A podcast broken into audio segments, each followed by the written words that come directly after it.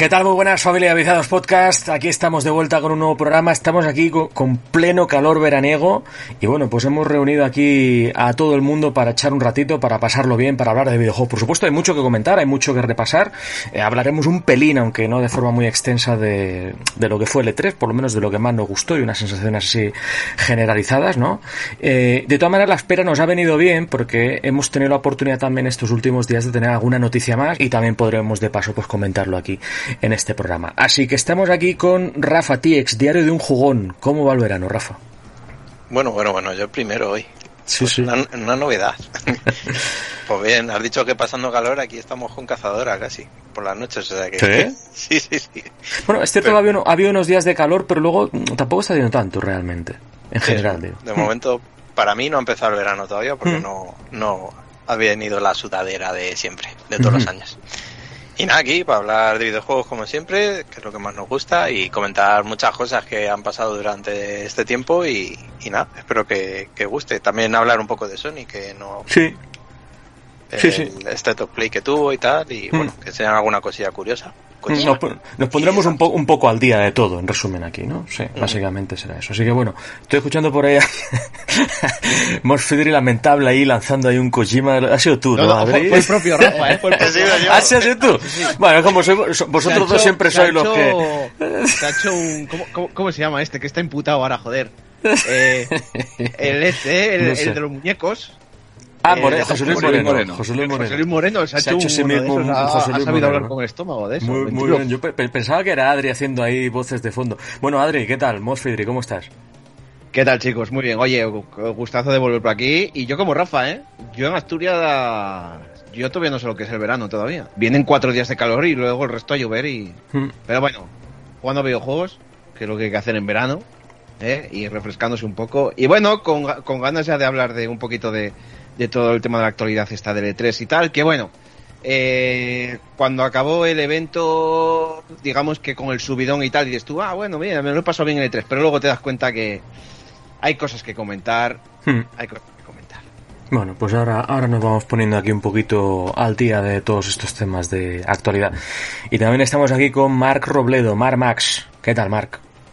Tú no te preocupes, Miguel, que yo me solidarizo contigo y sufro el calor. O sea, eh, ellos dos tienen esa suerte de que no están pasando calor por aquí.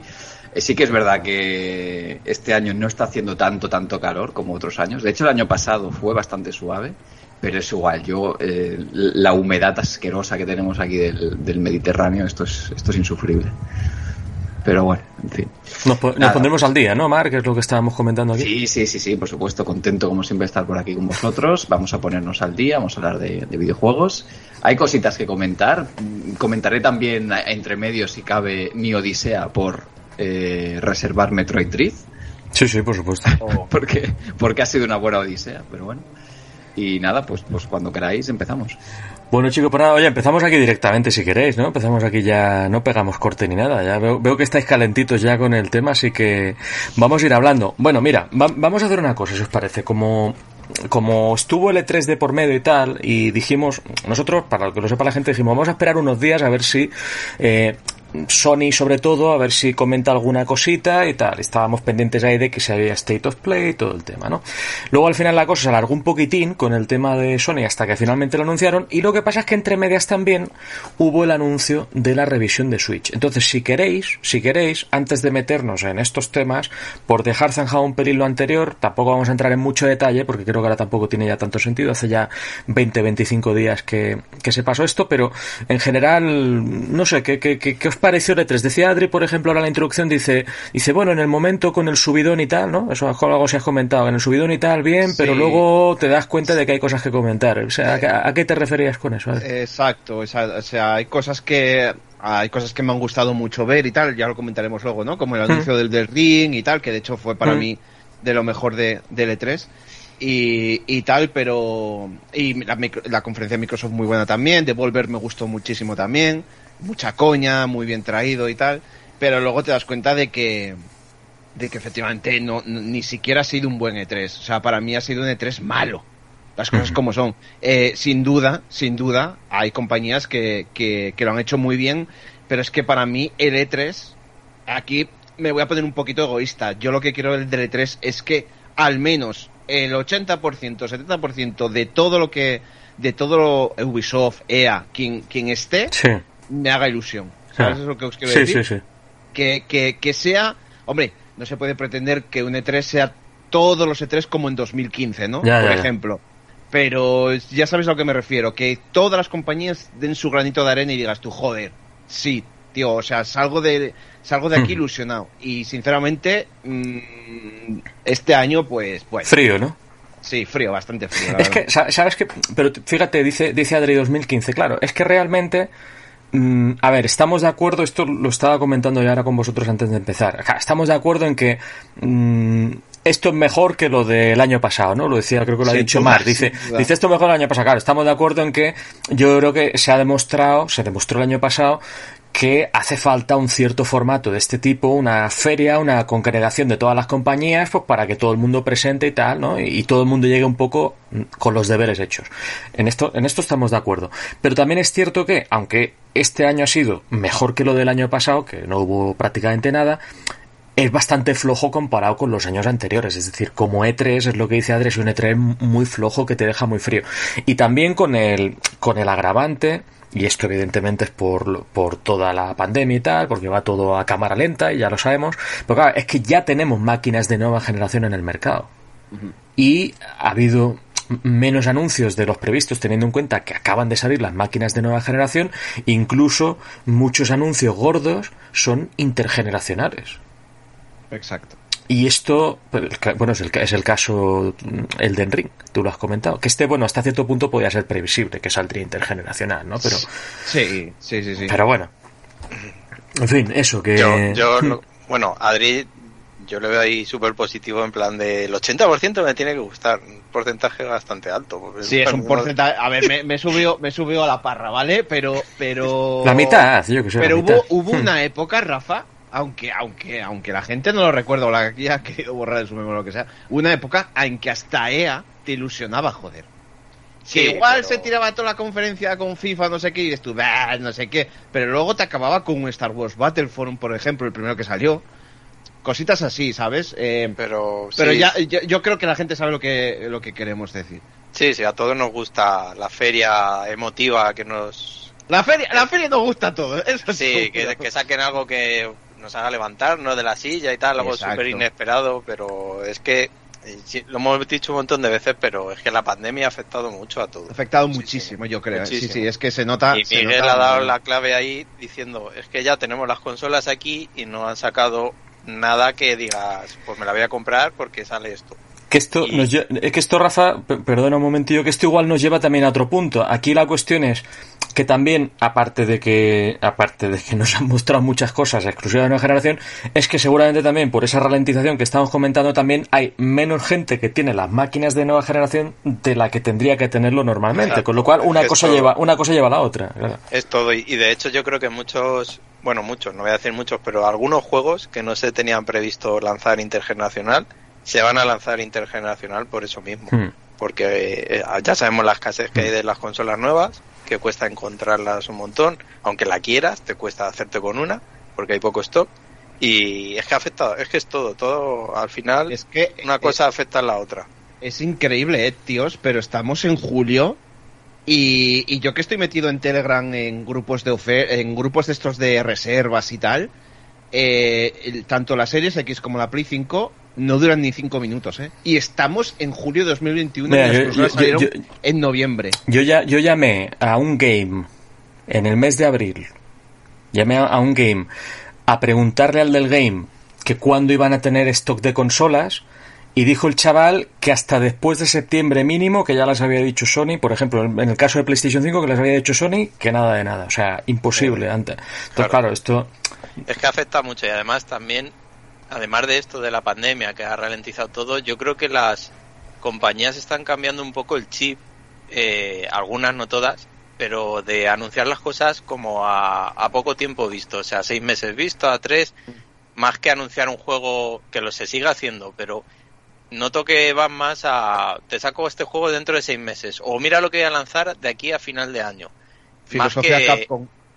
Sí, y Microsoft en esta en este tren la ha hecho, por ejemplo, casi todo lo que se anunció era para este año o para el siguiente, pero no hay anuncios ah, en 2023, en 2022 o mira, te anuncio este juego con unas letras y pero no tenemos nada hecho, nada más que estas letras. No sé, parece como que la industria también está cambiando un poco y en vez de ir tan acelerada como iba antes, que te enseñaban juegos para dentro de muchos años, como que van cogiendo un poco más otro ralentí, no sé cómo decirlo, porque es verdad que este 3 ha sido mejor que el del año anterior, pero es curioso que cuando teníamos el E3 físico, por llamarlo de alguna manera, decíamos esto se puede hacer con, co- cosas online y tal, con Sí, como Nintendo. Direct. Y ahora que es así, nos hemos dado cuenta de que echamos de menos eh, los eventos en el escenario, con el público. Y yo creo que, que a lo mejor echamos más en falta eso que el simple hecho de cómo se ha hecho el E3. Porque, no sé, yo quitando algunas conferencias que sí que han sido más aburridas, yo creo que algunas han estado bien y han, estado a la altura. La de Microsoft realmente a lo mejor ha sido la mejor este año. Hmm. Pero es que yo creo, a Microsoft le veo eh, como que tiene planteado el futuro un poco mejor que Sony, por ejemplo. En ese aspecto. Como que lo tienen más encaminado o que tienen ya... Van de otra manera, por ejemplo. Y no sé, a mí la conferencia de Microsoft me pareció... mm, Está bien, ¿sabes? Esto no voy a decir que es la mejor, porque como he visto por ahí y tal. Pero comparado con las demás, pues eh, es que no tenía nada que ver. Sí, en, Esta estaba ver, como mejor planteado, como que lo tenían más, el trabajo más hecho. sí, en ritmo, en todo, eh, Sí. para mí, sí, a ver, para mí sin duda ha sido la mejor, ¿eh? Para mí, en cuanto a ritmo, en cuanto a todo. Bueno, de hecho, Nintendo y Microsoft las pondría casi igual, la verdad. En ritmo y todo esto, yo creo que han estado bastante a la par. Pero es eso, es que si no tienes consolas o no tienes las consolas que tenías planteadas en un inicio vendidas o un parque de consolas, es normal que, que esté pasando esto. Y yo me pongo en la piel de alguien que se ha comprado la Play 5 o la Series X y dice, joder, ¿y dónde están los juegos para Claro. esta máquina? Mm. Y te pones en ese lugar y al final es como que ninguno, los que no las tenemos aún, no nos motiva a comprarla y los que las tienen dicen, joder, ¿dónde tengo los juegos? Y es una sensación muy rara, yo creo, la que estamos viviendo hoy en día. Bueno, pero hay que decir una cosa también, que los principios de... A ver, este, este principio de generación, desde luego, ha sido anómalo, pero, Sí. pero por lo general suelen ser muy parecidos en un aspecto y es que siempre hay escasez, escasez de, de juegos gordos al principio. Sí, sí. O sea, recordemos PS4, por ejemplo, por poner un ejemplo, ¿eh? Que tuvo sus remasters para ir rellenando un poquito y luego ya al cabo de X tiempo, un año, dos, año y medio, lo que sea, es cuando ya empiezan a salir lo que estaba prometido. Lo que pasa es que ahora tenemos pocas promesas, por lo que habéis comentado, de que ya, ya no anuncian los juegos para 2022, sino que más o menos los anuncian a muy corto plazo, que es una táctica, por cierto, bastante de Nintendo hay que decirlo, ¿verdad? Nintendo siempre en los últimos años ha utilizado esa táctica de... anu- a- Hay excepciones como Breath of the Wild Metroid. 2, eh, Metroid Prime y 4 Bayonetta. y Bayonetta 3. Esas son las excepciones, Sí. que ahí es cuando se subieron un poco a la parra, creo yo, a la hora de... o- bueno, a la parra no, pero se, se vinieron muy arriba con estos anuncios y les ha salido rana, porque se ha visto que no han podido eh, cumplir con un tiempo pero por lo general Nintendo utilizaba esa táctica de, de anunciar juegos. Por ejemplo, en el propio E3 se ha anunciado Metroid Drift. Te lo anuncian hoy y te lo saco mañana prácticamente. O sea, en octubre lo tenemos ya. Y no teníamos constancia, quitando rumores y todo el rollo, no teníamos constancia de su desarrollo, ¿no?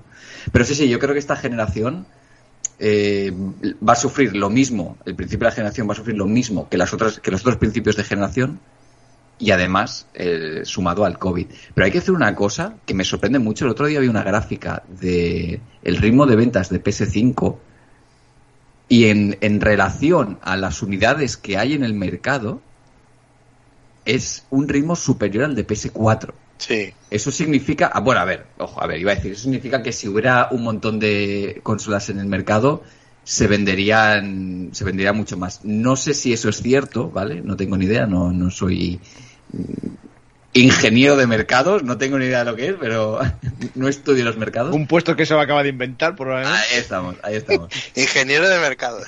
ahí estamos, ¿ves? ya está. Analista, Pero- analista. Eh, eh, yo no, no, ingeniero, yo, yo ingeniero, no, no. No, y eso, que, que yo creo que incluso si hubiera muchas unidades, no, no creo que eso hiciera que se vendieran muchas más. Yo creo que el hecho de que esté pasando algo parecido a lo que pasó con Wii, a lo que pasó con Switch, de que hay pocas unidades, la gente es como que au- automáticamente en cuanto aparece una tienen que comprarla por el simplemente por el simple hecho de decir, ostras, es esa consola que no se puede conseguir, la quiero tener. El morbo ese de tener algo exclusivo prácticamente, ¿no? Un poco entre comillas exclusivo, pero para que nos entendamos. Sí. Pero que el ritmo de ventas de PS5 está siendo muy, muy bueno, ¿eh? Sí, sí, muy está, bueno. está siendo brutal. Hombre, no me acuerdo ahora cuántas llevan, pero casi 10 millones. Casi o- 10 millones, sí, sí, sí. Casi 10 millones, que es una burrada para una consola que, Que no tiene nada. Que no tiene prácticamente tiene nada, nada. claro. Pero, Eh, nada, Ratchet, sí, Demons y el Astrobot sí. este que lo ponen brutal y. Returnal. Pero la- el, el Astrobot es gratuito. Pero. Y tendrá cosas, seguro que vendrán cositas. Viene el Deadloop y demás. Que bueno, ya la gente está empezando a ser un poco tiquismiquis, ya está empezando a verle un poco las costuras. Pero. Pero bueno, que vendrán cosas segurísimo. Y viene. God- sabemos que vendrá God of War, sabemos que vendrá Horizon. O sea, que va a tener cosas. El problema, el problema es que, bueno, algunas tienen fechas, otras no. Pero, pero sí, sí, que, que, o sea, a pesar de todos los problemas, toda la problemática que está habiendo de lo- la fabricación de los chips y todo el rollo, la escasez de, hardware, las cifras no son malas. Pero, al mismo tiempo, creo que lo que estabais diciendo vosotros eh, tiene mucho sentido lo de que, como hay hay muchas consolas, hay 10 millones, habéis dicho, no sé las cifras, pero bueno, son buenas cifras, pero hay muchas más de las consolas anteriores. Entonces, Sí. veo lógico que las compañías sigan apostando por eh, ofrecer juegos a los que aún tienen las consolas anteriores. Claro. Sí, hay no, Eso, eso es excepciones, normal. excepciones con Sony que sí lanza juegos solo para PlayStation 5, porque es normal. También tienes que tienes que tener en cuenta a esa gente que ha, que ha hecho que ha comprado la consola ya y que pero, pero es, curio- es curioso, ¿no? Porque el otro día eh, eh, me acordaba y tal, y, y escuchando a unos amigos y eso, eh, cuando salió PlayStation 3, eh, el- uno de los últimos juegos fue The Last of Us, ¿no? Sí. Eh, cuando salió Play 4 no hubo juegos intergeneracionales. Hubo remaster. Que, que, que, que- que es curioso, ¿no? Lo que quiero decir, que, que ahora, con, ahora saliendo Play 5, eh, que- pero claro, es que la Play 4 estamos hablando que ha vendido, ¿cuánto? ¿Ciento qué? Ciento, una barbaridad.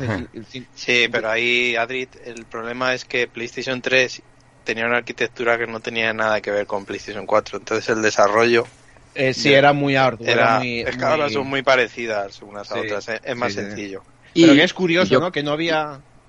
Y el factor de la retrocompatibilidad también influye. Claro. Claro.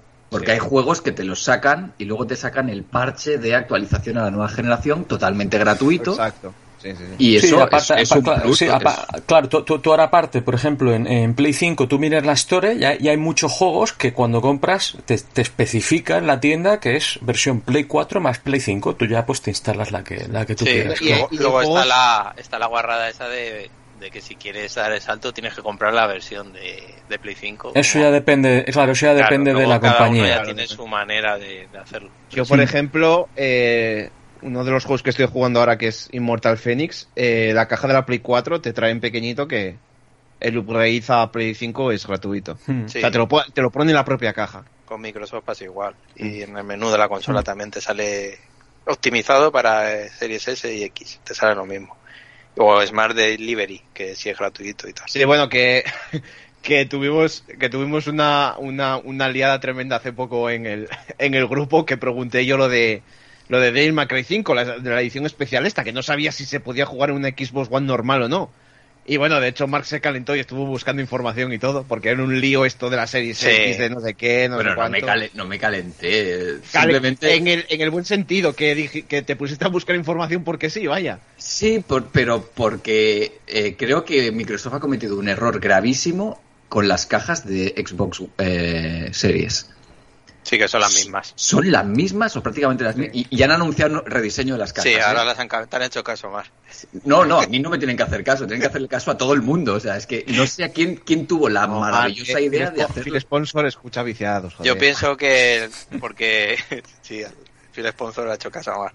Yo creo que es un poco porque como querían lo típico eso de que como que todo, todos los juegos eran para todo, dice, pues lo dejamos igual, pero sí, yo creo que es un error. Si ponía, en la caja creo que ponía X, en plan lo de Smart Delivery y todo eso, pero era exactamente la misma caja y eso, al final para, para nosotros no, pero para el que va a comprar la nueva es una confusión muy, muy tonta que podían haber evitado. La verdad. No, y para nosotros también, porque precisamente el problema que tuvo Sí. Adri fue porque la caja era la misma y en ningún sitio te ponía lo de... Y al final, sí, resulta que ese juego es exclusivo de Series S, Series X. O sea, es así. Lo que... Ah, no, perdona. Es que el problema que había con Devil May Cry 5 es que existió una edición limitada o especial, algo así, cuando salió, cuando aún no existía ni PS5 ni, ni Xbox Series, que se llamaba edición en limitada o algo así, Sí, que te venía con trajecito. Bueno, no me acuerdo exactamente lo que venía, pero era- eran chorradas. Pero se llamaba exactamente igual o casi igual que la nueva que ha salido. Entonces lo buscabas en Amazon o en tiendas y, y aún era más confuso. Pero bueno, eso sí, ahí es culpa de Microsoft por las cajas y es culpa de Capcom, que Capcom lo hizo mal también. sí, porque al final tenías el Devil May Cry, el Devil May Cry Limited Edition, el Devil May Cry Special. Edition. Sí, sí, sí. Es una locura, ¿eh? Es igual que con los Director Cut ahora, de ah, Sí. Director Cut, todo, no sé Eh, qué. esto, lo, esto lo hay que comentar, ¿eh? Uy, uy, uy, qué, qué bien hilado, ¿eh? Qué- Que hoy, que hoy, que hoy Kojima, bueno, no sé si hoy o ayer, eh, dio declaraciones Kojima de lo del tema Directos Cat. Sí, que algunos han dicho que es porque, claro, como ahora la polémica, ahora se queja. No, yo, yo creo que Kojima eso lo tenía ya pensado desde un principio. No, yo cuando vi que- Director, Director Cut, dije, Sí. joder, que hay más Director Cut que su propio juego que Sí, pero, pero ¿qué fue, qué fue, qué fue lo, yo lo estaba comentando con Mark, ¿no?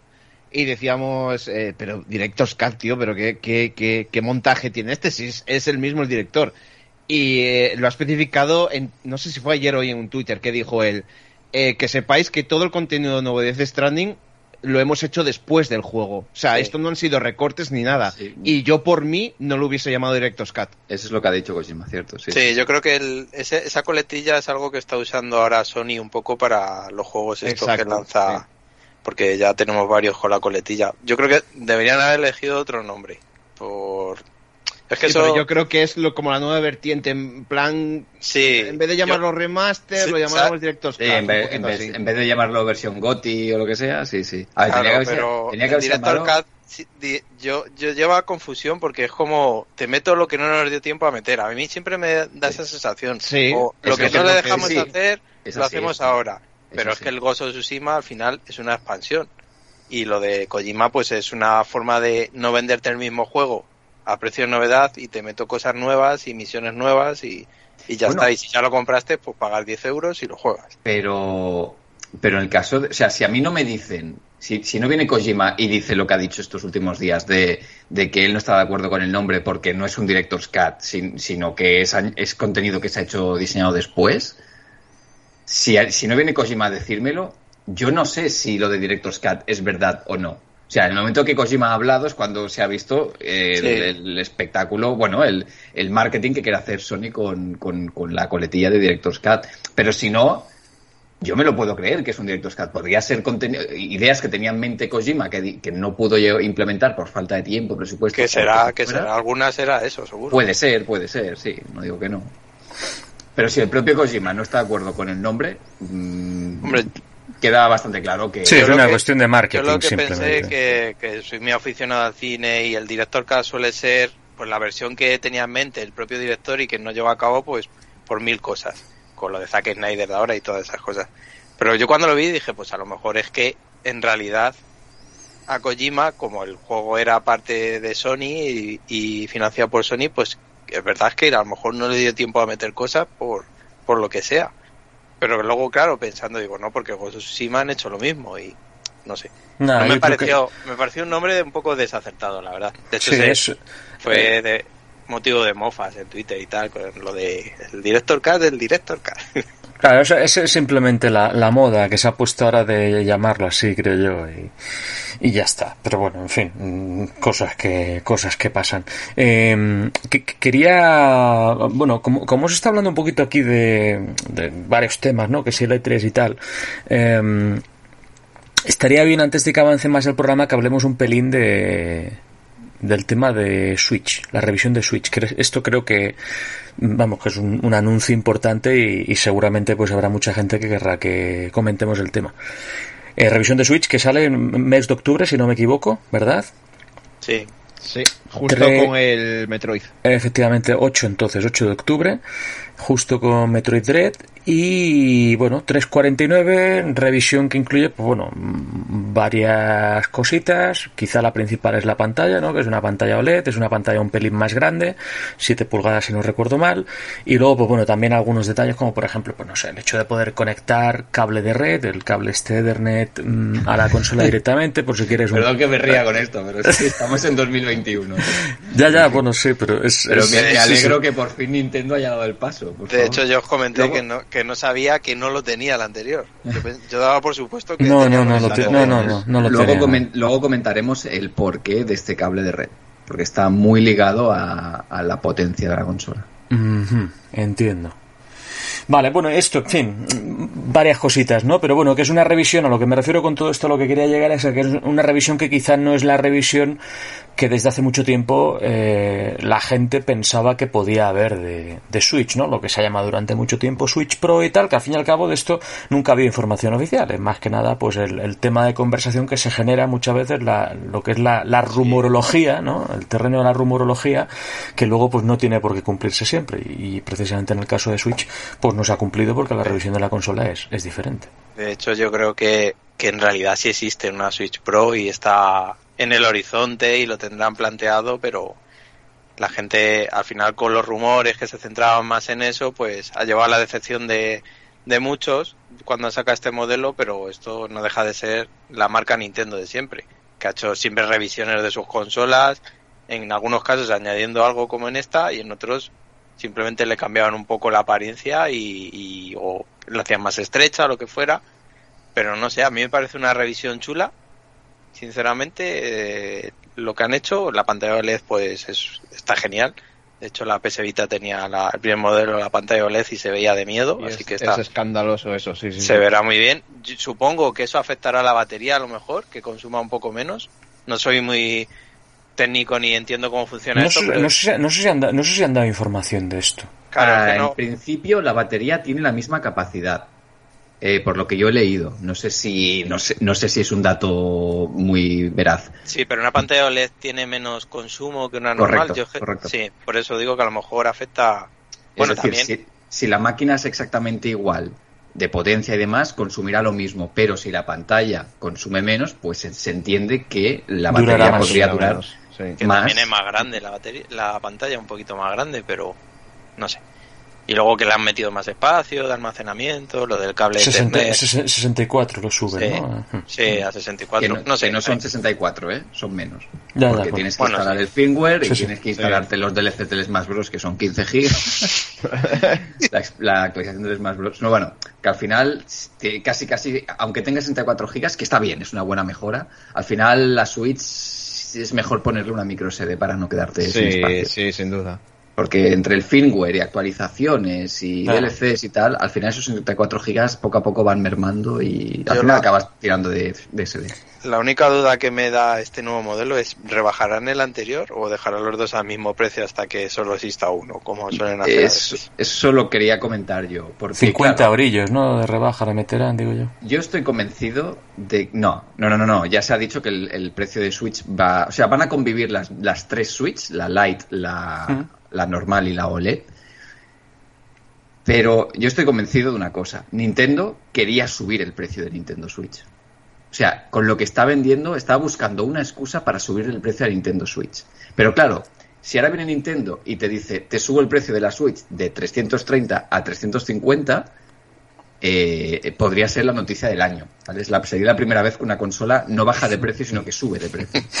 Entonces, que existía una Switch Pro en desarrollo. Es más que probable que Nintendo y, siga y siga investigando, o sea, las compañías Nintendo o quien sea, están siempre constantemente su equipo de I D probando cosas nuevas, intentando eh, poder producir el mismo modelo, pero que el coste de producción sea menor para que la ganancia sea mayor. Esto todas las compañías lo hacen.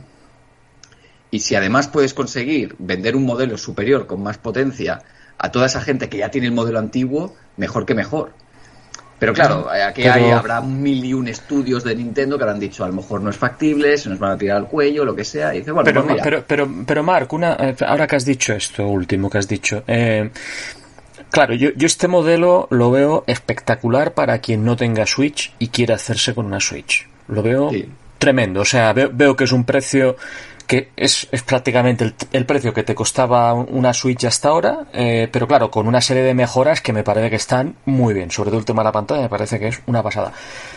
Pero a mí, a mí me quedan muchas dudas de que alguien que tenga Switch pase por caja para este modelo. ¿eh? Claro, por eso a mí me pareció una buena noticia el anuncio, porque eh, luego, si queréis, hablamos de la polémica de que lo que realmente era la Pro, que la Pro se la inventó, aunque pueda existir en nuestras cabezas o que creemos que lo está haciendo Nintendo, eh, al final ha sido culpa de la prensa y de la gente de crear una bola de rumores que no ha servido absolutamente para que para nada más que para la gente se haga eh, pajas mentales de que existe una Pro y luego ha venido Nintendo, no te saca la Pro y te enfadas. El problema, Mark, es que luego creo, creo que eh, cuando los rumores se crecieron más fue cuando supuestamente insiders de Nintendo. Sí, sí, sí. Entonces ahí viene el cabreo de la gente. Pero es que hay evidencias además, porque los, los dataminers que cuando sacan una, nueva actualización del firmware, automáticamente lo que hacen es mirar qué modificaciones hay. Y hay referencias a 4K en el firmware de la Switch. Que eso puede significar que Nintendo haya estado probando alguna Switch en 4K pero no es ninguna prueba de que eso va a salir. Puede ser que salga, puede ser que no. Yo, sinceramente, a día de hoy, tal después del anuncio de la OLED, lo veo más lejos. No lo veo, no lo veo imposible, pero lo veo más improbable. Pero bueno, eh, volviendo al tema, luego si queréis hablamos de, de lo que ha pasado con el rumor. Pero para mí era una buena noticia este anuncio precisamente porque, por dos cosas. Primero, ya no me voy a sentir tentado de comprarme un nuevo modelo porque yo ya tengo el, original y este no me va a aportar mucho, habrá alguien que diga, hostia, pues yo quiero la pantalla OLED y mira, si quieres gastarte el dinero, pues perfecto, me parece muy bien. Pero por lo general yo creo que el 90% de gente que tenemos la Switch no creo que haga el paso, ¿vale? Y la, y la otra razón por la cual es una buena noticia es porque eso significa que no va a existir un modelo más potente, porque la OLED es igual de potente, y eso significa que los juegos van a estar optimizados para una sola máquina, no para mm. dos. No van a sacar Breath of the Wild 2 y va a ir mejor en la Pro y peor en la, en la que tenemos ahora. No, no, va a ir igual en la que tenemos ahora y en la OLED. Y eso para mí es una buena noticia. Y si no lo fuera, me estaría contradiciendo, porque podríamos coger de tirar de meroteca de años atrás cuando yo estaba criticando la política de Microsoft de sacar la One X y de Sony de sacar la PS4 Pro. Con lo cual, no me quiero contradecir y creo que es una buena noticia. Otra cosa es que diga, hostia, me ha decepcionado un poquito porque tenía un poco de ganas de ver qué hacía Nintendo, qué movimiento hacía, pero eh, siendo realistas, para mí es una buena noticia, la verdad. Pero una, una cosa también que quiero lanzaros aquí antes de que... Sí, eh, pero entonces entiendo que si sale esta revisión, que va a salir cuatro años y medio, cuando llegue octubre hará cuatro años y medio desde que salió Switch. Eh, ¿Creéis que existe ventana de tiempo en lo que es la vida de Switch como máquina de que le saquen una versión Pro? En lugar de salir ya en un futuro otras, otra consola siguiente de Nintendo. Es que yo lo veo eh, ya muy... Sí, yo estoy, yo estoy con Miguel, ¿eh? yo estoy con Slow. Eh, yo creo que ya es tarde, sinceramente. O sea, ya con el salto a Switch 2. Con exacto. Yo creo que Switch Pro es Switch 2. o como la quieran llamar. O, hostia, por Dios, espero que no la llamen Switch 2, por favor.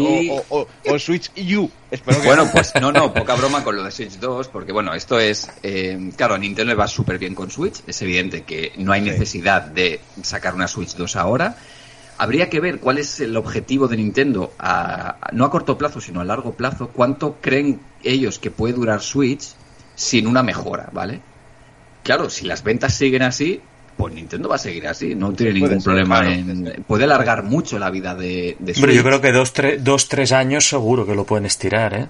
Correcto. Y ahora lo que, lo que quería comentar es que, claro, como le va tan bien a Switch, los inversores de Nintendo, en la reunión de inversores de financiera del 2020, creo que fue, 2019, no me acuerdo, propusieron que Nintendo cogiera el modelo de negocio de Apple, de sacar un iPhone y al año siguiente sacarte otro. Lo que pasa es que no sería cada año, no sería cada año una Switch nueva, ¿vale?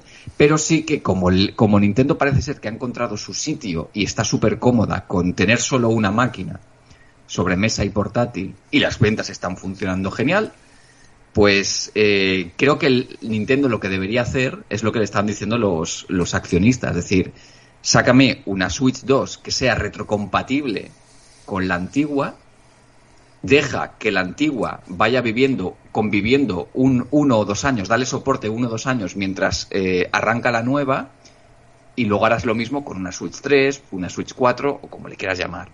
No me parecería descabellado usar un modelo así. Pero luego ahí entramos en la polémica que tú mismo has comentado, Mark, que tendrían que lanzar los juegos para dos plataformas.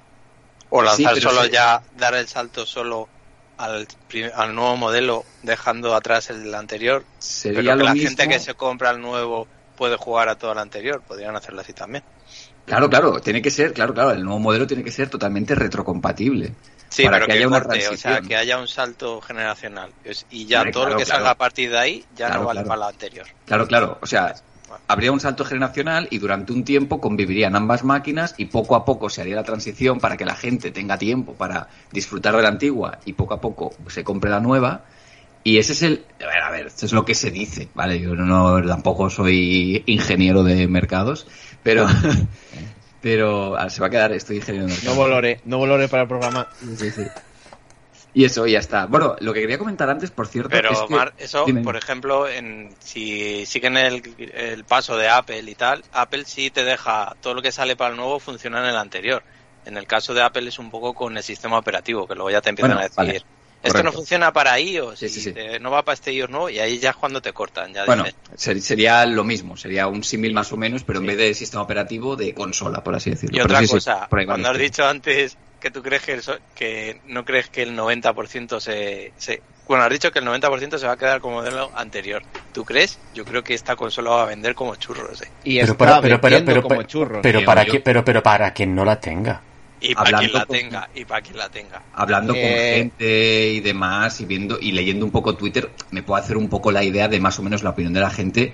Y la gente ha dicho, bien, me parece bien que exista, no me voy a cambiar. Ha habido alguno que ha dicho, yo me la voy a actualizar porque me va mal, se me ha roto no sé qué, o, directamente me apetece, mm, como solo juego en portátil, quiero tener pantalla OLED, pues genial. Claro, es que, es, que ahí pues está, claro. A mí me da la sensación de que en octubre, cuando salga este nuevo modelo, va a haber un montón de Switch de segunda mano. De originales, habrá, porque la gente las habrá vendido y sabrán comprar nuevo modelo. Habrá, sí, sí. Y va a vender como churros, pero como churros. Ojalá que sí, ojalá que funcione bien la consola. Ah. Eh, hombre, el hecho de salir también, eh, Rafa, el, hecho de salir el mismo día que Metroid es una muy buena maniobra también. Sí, ¿eh? también. creo, creo que va a haber gente que con la calentada, ¿sabes? Hay gente que se va a calentar. Yo, creo que le va a ser eso más beneficioso para Metroid que para Switch. Tan bueno, mutuamente, ¿no? Las de Metroid no suelen ser bastante discretas, aunque bueno, ahora ya esto, esto, esto ya se va a la mierda en el momento que sale Switch y que todo lo que sale en Switch vende millones, con lo cual a lo mejor este Metroid Dread hablando con un amigo hace unos días, que él es un super fan de Metroid, me dijo, ya verás cómo este Metroid va a ser el más vendido. Y yo le dije, eso es imposible. Pero luego estuve hablando con él un rato y dije, pues a lo mejor tiene razón. Puede ser, porque tampoco, tampoco cuál es el Metroid más vendido de la historia, tampoco, tampoco se ha vendido mucho, ¿eh? no sé si el, el, Prime puede ser, o el... suena que el Prime, ¿eh? O el 1. Os, lo digo ahora, venga, Video Game 6, venga, va. Sí, los Metroid no suelen vender mucho. Pero, pero era, era lo que decía el amigo de Mark. Eh, yo, yo creo que sí, ¿eh? O sea, estamos en una sociedad ahora donde, donde esto pues cada vez crece más, los videojuegos crecen más, la gente se suma más al carro y hay mucha gente, a pesar que de que haya la mayoría del público joven eh, pues se queda con lo que se queda, con los COD, con los FIFAs y poco más lo que sé, hay otra minoría que le encanta descubrir juegos nuevos, o, o bueno, juegos nuevos, perdón, sagas retro, como queréis llamarlo, y seguramente se suban al carro de, esto, cosa que me alegra porque así veremos que Metroid va para arriba. A mí me alegra por dos cosas, por Metroid y por Mercury Steam, porque sería ya con Castlevania, que en los hubo gente que no le convenció, a mí sí, ya son los Castlevania más vendidos. Si pasara con Metroid ya sería la segunda vez que, que sube la venta la, verdad, la, verdad, es que, con ellos detrás. cifras, de ventas para que quede claro y no nos digan que Metroid Prime casi 3 millones, es el más vendido. El segundo sería el, el primer Metroid, el de NES, con también 2,73. Y luego ya baja el de Game Boy con unos 72. Hay, hay, un, hay una diferencia entre el Prime, el tercero Prime, de Prime, Prime, entonces, ¿cuánto? 2,84 millones. Va, bastante más de lo que Sí. yo pensaba, ¿eh? Sí, sí, sí, muy, muy bien. Yo recordaba que era el más vendido, pero no recordaba la cifra. Pero claro, luego empiezas a bajar y va bajando, ¿eh? Por ejemplo, Prime 3, 1,41, que no es una mala cifra, ¿eh? Pero estamos hablando de una consola de Wii- como Wii que tenía un- una base de usuarios brutal ya en sus primeros años. Y se- habría que mirar las cifras, por ejemplo, de Super Mario Galaxy. Por poner un Prime- ejemplo, Y Prime 2, Mark, por curiosidad. Prime 2, 1,10. No está mal. Es que el, el primer Metroid Prime venía con la consola en un pack, que es el que yo me compré. Quizás eso también aumentó Bueno, las ventas del juego. se, se vendía también por separado, claro, pero bueno. Sí, pero había un el pack que mira, puede ser un para fijarnos si va a funcionar el nuevo, que ya había un pack con el primer Metroid, que la yo la consola que me compré que venía con la chapita de Metroid, que en la en la GameCube le podías cambiar la la chapa que tenía en la puerta y ponerle otra y a lo mejor por eso también vendió más, porque venía en un pack, por eso te digo. No sé. Bueno, yo antes quería comentar una cosita, que era sobre la Switch, que si iba con la Switch OLED, si iba a convivir con la normal o no. Yo creo que Nintendo tenía, sí o sí, tenía ganas de subirle el precio a Switch, pero no podía hacerlo. Y han sacado este modelo, que en principio ellos dicen que va a convivir, pero yo creo que en X tiempo, dentro de un año, por ejemplo, año y medio, Nintendo dirá, dejamos de fabricar la Switch normal, solo será la OLED. Y la OLED, evidentemente, va a mantener su precio. Eso va a ocurrir porque ya lo ha hecho Nintendo en otras ocasiones. Lo ha hecho con Game Boy Advance, lo ha hecho con 3DS, por ejemplo. Claro, eso es lo que yo decía. Lo que pasa, lo que pasa es que en el caso de 3DS o DS, no, en DS, en DS sí que bajaron el precio de, de la DS Tocha, por ejemplo. Sí. Pero cuando salió DSi no bajaron el precio de la Lite. Y con 3DS sí, por ejemplo, sacaron la New, bajaron de precio, pusieron la New al precio de la 3DS y la 3DS la- normal la bajaron de precio. Y poco a poco empezó a desaparecer hasta que solo estaba en el mercado la, la New. Bueno, sin contar 2DS, ¿eh? 2DS para mí es como una vertiente aparte, es una, un modelo, es la misma máquina, pero es destinada a otro tipo de público. Con, con la Y yo Switch, creo- con la Switch Lite, un poco. Exacto, y yo creo que Switch Lite se mantendrá, por supuesto, porque no es un sustituto, pero la OLED yo creo que se comerá la otra hasta tal punto que desaparecerá del mercado la antigua y así Nintendo ya tendrá una consola más cara en el mercado. Yo creo que algo así va a ocurrir. ¿Qué, pa- qué pasó con esto de la reserva de Metroid, Mark? ¿Lo has Uf. dicho antes? Uy, cuidado. Mira, eh, esto la última vez que lo sufrí fue precisamente con Metroid Samus Returns, porque ya sabes que yo no soy mucho de ediciones coleccionista, pero bueno, el caso de Metroid me hace mucha ilusión. Salieron las reservas en FNAC. Llegué un minuto tarde, estaba agotado. Salieron las reservas en MediaMark. Llegué a poner el juego en la cesta, pero cuando fui a pagar ya no me dejó pagar. Un minuto, un minuto y medio tarde, no lo sé. No, no, no hice la cuenta, pero por ahí debía ir. Llegué tarde para Llegué a tiempo para el corte inglés, pero el corte inglés cometió el error de poner la edición, supuestamente la edición limitada, que es la que yo quería, por 60 euros, cuando realmente el precio, el PVP, el precio de venta al público, son 80. Pero bueno, yo lo metí en la cesta, digo, yo lo compro, o sea, es la única oportunidad que tengo ahora mismo. Y al cabo de unas semanas me lo cancelaron diciendo, no, no, eh, fue debido a un error, mm, esta es la versión que te toca. Ah, pero tú, tú pensabas entonces que ya lo tenías reservado ahí y luego te No, dijeron... no, no, no, no. Ah, Eh, Yo vale. sabía que eso lo iban a cancelar seguro, porque Vale. eso era un error, era un error totalmente. Mira, cuando España estaba jugando contra, eh, no sé qué país era, no me acuerdo. Italia, Croacia... eh, Croacia, Croacia creo que era. Salió en... ¿Dónde salió? En Carrefour. Tardé un minuto o dos minutos en comprarlo y lo pude reservar, menos mal, gracias, Carrefour. A los nueve minutos ya estaba agotada en Carrefour. No, perdón, a los dos minutos ya estaba agotada en Carrefour. Que dije, bueno, esto debe ser gracias a que está jugando España, que la gente no muy Claro, pendiente. claro. Y luego al cabo de una semana salió en Amazon, Amazon España, y ahí sí que aguantó nueve minutos. No, mi- miento, miento, miento, miento. Los nueve minutos fue cuando estaba jugando contra, contra Croacia, es verdad, es verdad. Lo de Amazon duró nueve minutos precisamente porque tengo la sensación o la, o la teoría de que gracias a que España estaba jugando, eh, la gente no llegó, los scalpers no llegaron a tiempo para, para coger la, la reserva. ¿Qué es un scalper? Especulador, especulador. Ah, vale. Vale, vale. Sí, sí, sí. Sí, bueno, ahora se ha puesto de moda llamarlo scalper, pero son especuladores. Pero ¿por qué? ¿Por qué? mola, mola ese nombre, ¿eh? No, no, no, claro. me, ha salido, me ha salido solo, ¿eh? Que vienen los scalpers. sí, suena un poco a... Por cierto, este momento ha sido patrocinado por Carrefour, el Corte Inglés, Mediamar. Sí, sí, sí, todo, todo no, pero al final siempre, Dios. siempre, siempre el, el, prica al rescate, siempre el prica, tío. El prica, tío, el prica, ¿qué Carrefour? Siempre. ¿Qué coño es Carrefour? El prica, joder. Bueno, eh, así podemos sacar un poco a colación el tema de, de, las ediciones limitadas y todo el rollo. A mí lo que me, lo que me molesta no es quedarme con una edición sin una edición limitada porque sé que me puedo comprar el juego igualmente. A mí lo que me molesta es quedarme sin una edición limitada porque de golpe y porrazo la gente ha decidido, o los bots han decidido, empezar a comprar para luego revender. No, bueno, claro. No me merezco esto, yo como fanático de, Metroid, yo esto no me lo merezco. Ponte a llorar, Mark. Estoy, estoy llorando ahora mismo. Pero bueno, no, no lloro tanto porque ya tengo la reserva de Carrefour, pero bueno. Pero en serio, fuera, fuera bromas. O sea, eh, Metroid, que le ha importado prácticamente nada en mucho tiempo a la gente, que aparezca este de Switch, que se ha vuelto top de reservas en, Amazon y no sé qué sitios más, y que se agote tan rápido la, edición limitada, me da rabia. Me da rabia porque sé que esa gente que lo está comprando, seremos unos pocos los que realmente queremos esa edición porque la queremos tener, pero la gran mayoría son bots que se dedican a eso. Es que, Mar, tiene razón, ¿eh? porque vi mucha controversia con esto, sobre todo en Twitter y tal, que decía la gente, bueno, es que vamos a ver, es una edición limitada, está para eso, está para, para agotarse y tal, pero es que una cosa es que se agote porque de verdad la gente lo compre y otra que efectivamente los Scarpers pues son los que pues son los sniper y su puta madre para especular el día que Exacto, eso iba a decir. Y en eBay ya estaba por 300, 400 sí, sí, sí, Pero bueno, pero, que no lo van a vender, ¿eh? Ya te digo yo que no lo van a vender. Pero, pero, se lo van a comer con mocos, tío. Pero que ya, ya, te digo, yo lo he intentado dos veces. Una, una que salí a comer del curro y he dicho yo, hostia, está en stock en game, voy a reservar. No me dejó, no me dejaba meterla en la cesta y tal.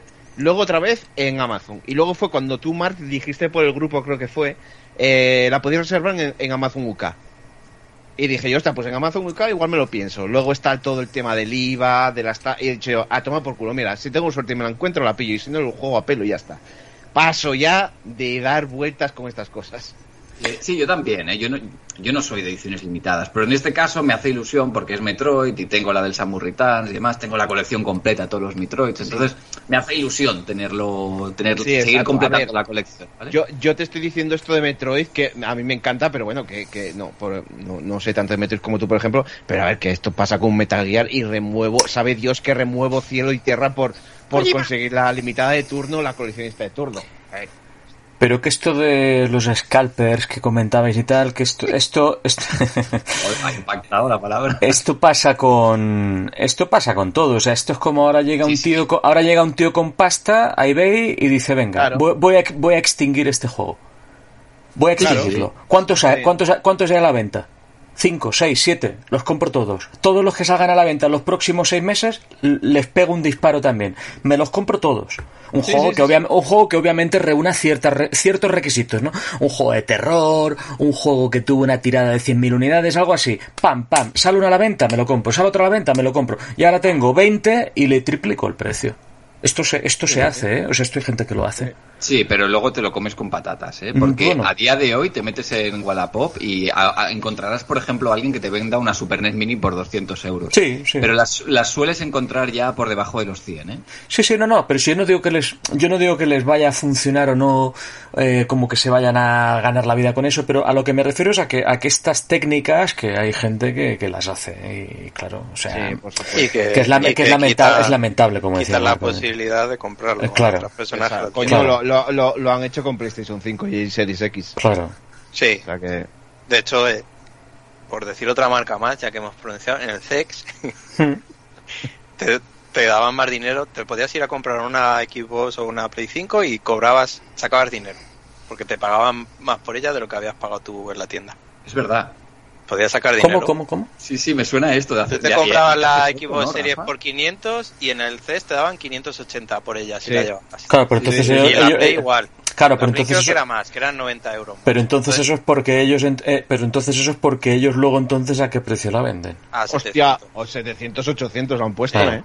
Claro. Claro, pero... pero- tú si conseguías una consola te podías dedicar a conseguir consolas, como si tienes 500 euros y cada una que vendías en el CES te sacabas 80 euros. Sí, lo que pasa es que conseguir una consola nueva es Ya, difícil. es difícil, Claro. sí, pero, pero que era curioso, es la primera vez que he visto esto en mi vida. Que esto- te dieran más dinero comprando No sé. una consola, llevándola a una tienda de segunda mano de lo que tú pagaste. Eso no lo No, he visto no nunca. seré yo quien defienda esta técnica de CEX, pero hay que decir a favor que esto no es una persona humana que está poniendo esos No, no, precios. Eso es un algoritmo que dice, bueno, mm, hay pocas unidades, pues lo vendo más caro. Es así, y punto, ya está. Pero sí, ali- a- alguien humano de la empresa podría decir, hombre, esto es una guarrada, no podemos hacerlo. Mira que no lo de hecho hicieron, pero- voy a hacer una recomendación de verano del CES. No compréis en el CES en verano porque los juegos están 10 euros más caros, 20 euros más caros y te dan la mitad por ellos si los llevas. Así que en verano no vayáis. ¿Por qué, digo- por qué- por- por qué razones? ¿Por qué Porque lo he visto es? tres veranos segui- haciéndolo seguido y ya me he dado cuenta que A no ver, hacen. Cabe, Porque hay más cabe- tiempo para jugar, la gente Ah, está de vale. vacaciones. Como que la gente sí, compra cabe- más, entonces la empresa Claro, aprovecha para subir el los precio precios. y pagan menos por los juegos. y lo Ah, han hecho amigo. ya varias veces. O Cabe sea, mi re- decir, por favor, cabe decir, por favor, que la gente que trabaja en el CEX, que nos esté escuchando, eh, que la crítica va, va a la empresa, A la no empresa. va a los trabajadores. eh, Eso por es. favor. Exacto, exacto. Los trabajadores son gente que lo da todo. Por favor, Claro. lo sabéis aquí, que siempre con respeto. Lo llamamos a los, Claro que sí. a los Stalkers. ¿Cómo era? A los, no, coño, a los, a los- a los Stalkers, sí, a Rusia. También- También son stalkers, porque están ahí siempre Sí, vigilándolo. cierto, Sí, sí, sí. sí, sí, se le llaman así, es verdad. Cierto, cierto. Muy bien, bueno, y, de- y del State of Play poqui- poquita cosa, ¿no? La verdad que no se vio mucho, ¿no? De... O sea, me refiero, ya habían avanzado de antemano que no iban a estar los grandes títulos, ¿no? God of War, Horizon y tal. Pero quiero decir con esto que me imagino que tendrá que hacer alguno más, algún State of Play más durante el verano Sony, ¿no? Porque si no, eh, ausencia del E3 y con esto que eh. hicieron hace unos días no, no es suficiente con esto. Sí, pero lo, lo del State of Play viene muy bien a lo que ha dicho Mar sobre la Switch y es que lo curioso es que la gente se enfadara por ese State State Ya, of ya. Play. De eso se, se enfadaron mucho. Es de las veces Sí, que, sí. Que he visto más enfadada a la gente con algo de Sony. Y un día antes dijo Sony lo que iba a enseñar. Es que exactamente lo que vimos fue lo que dijo. La sorpresa fueron los juegos de otras compañías, porque lo mencionaron así. Vamos a enseñar este juego, este juego y juegos de otras compañías. Ahí es donde estaba la sorpresa, en esos que podían enseñar. Pero digo que es poquita cosa, ¿no? Para no haber estado en el E3, ¿no? Sí, pero es lo, es lo que digo yo, es lo que he dicho al principio de todo, que a Sony la veo como que está un poco más... Sony es como que empiezan las generaciones de forma muy... eh, como que parece que no lo tienen pensado, luego remontan siempre y sacan todo al final y remontan tal, pero le sigo viendo igual, como o que se están guardando todo por algo o simplemente que no tienen bien hecho el camino todavía de, de cara a futuro. Le veo como que van un poco más a lo según vaya saliendo y tal. Sí, sí. Yo veo un poco más así. Es la Es que, es que experiencia joder, que me siendo- da. Es, es, está siendo. Es que está siendo un año muy raro, ¿eh? Yo el otro día me estaba dando cuenta. eh, yo este año, de, de, de, de este año, solo he jugado Loop Hero, la droga hecha videojuego, Ah, Loop Hero, Dios mío. y, Dios. y Resident Evil 8. Uf. Solo he Evil- jugado a esto, he salido este año. Village. Hay mucho indie, mucho tal, pero refiriéndonos al triple A, por, por Resident Evil 8 Village, vale, vale. La perra gorda para ti. Eh, solo he jugado eso. Solo he jugado eso. Y sí, efectivamente, tenemos Ratchet, tenemos... De, eh, no, Demon Souls 2, que es de noviembre, pero claro, yo no tengo Play 5. Que aprovecho y llego ya aquí, a ver si para el próximo programa, que no sé cuándo lo grabaremos, voy en septiembre igual me intento hacer con una, no lo sé. No lo sé. Si te dejan. Si me dejo. Yo tengo Goti ya este año, ¿eh? It Takes Two es increíble. O sea, jugadlo, por favor, ya. Todos. Sí, sí, le, ha, le ha molado, le ha molado. Pero sí, está siendo está siendo todo muy raro. eh, pero es que es todo en general, no solo los videojuegos. Pero como nunca nos ha tocado nos ha tocado vivir lo que estamos viviendo ahora y ya está. Pero yo lo, lo que no entiendo a veces también ya leo comentarios y escucho gente hablar en plan de ya parece que lo de la pandemia es una excusa para no trabajar, para no sé qué. Joder, y yo creo que, que todavía no son conscientes de, de lo que ha hecho la pandemia en el mundo en general y en el sector Bueno, pero que diga eso es un cuñado y ya está, tampoco, Sí, ¿sabes? Pero Sí, no sea, te creas que ya lo escucho en Ya, medios periodistas, Sí, ¿sabes? bueno. No un usuario. También- también hay cuñados en el Es que, ¿sabes qué pasa? Yo creo que el hecho de que estuviéramos encerrados tanto tiempo, bueno, todo el, prácticamente todo el planeta estuvo encerrado, hizo que como estábamos en casa y podíamos disfrutar de todo, de pelis, de series, de videojuegos, etcétera, es como que pensábamos, generalizando por supuesto, yo no creo así, pero pensábamos que, que tenían que darnos diversión, ocio a nosotros y que su trabajo, y claro, y esa gente también ha estado encerrada en su casa y Claro. han tenido que cambiar Es que eso, la forma de trabajar y han tenido que cambiar, de- en vez de ir a una oficina, han tenido que hacerlo desde casa. No es lo mismo, yo, cualquiera que nos esté oyendo que trabaja desde casa, y yo doy fe de que no es lo mismo trabajar en casa que en una oficina, no tienes el mismo contacto, la- no es lo mismo. Hay cosas buenas y hay cosas negativas y, eso ha influido en todo, en videojuegos y en todo. Está claro que Sony, Sony pues está un poco frenada en plan, bueno, vamos a improvisar, eh, vamos a ver qué tal. Pero está claro que sí, que lo que comentamos al principio, que los juegos intergeneracionales eh, ha sido algo que a lo mejor no tenían planeado, pero que lo tienen que hacer porque no les queda otra. Claro.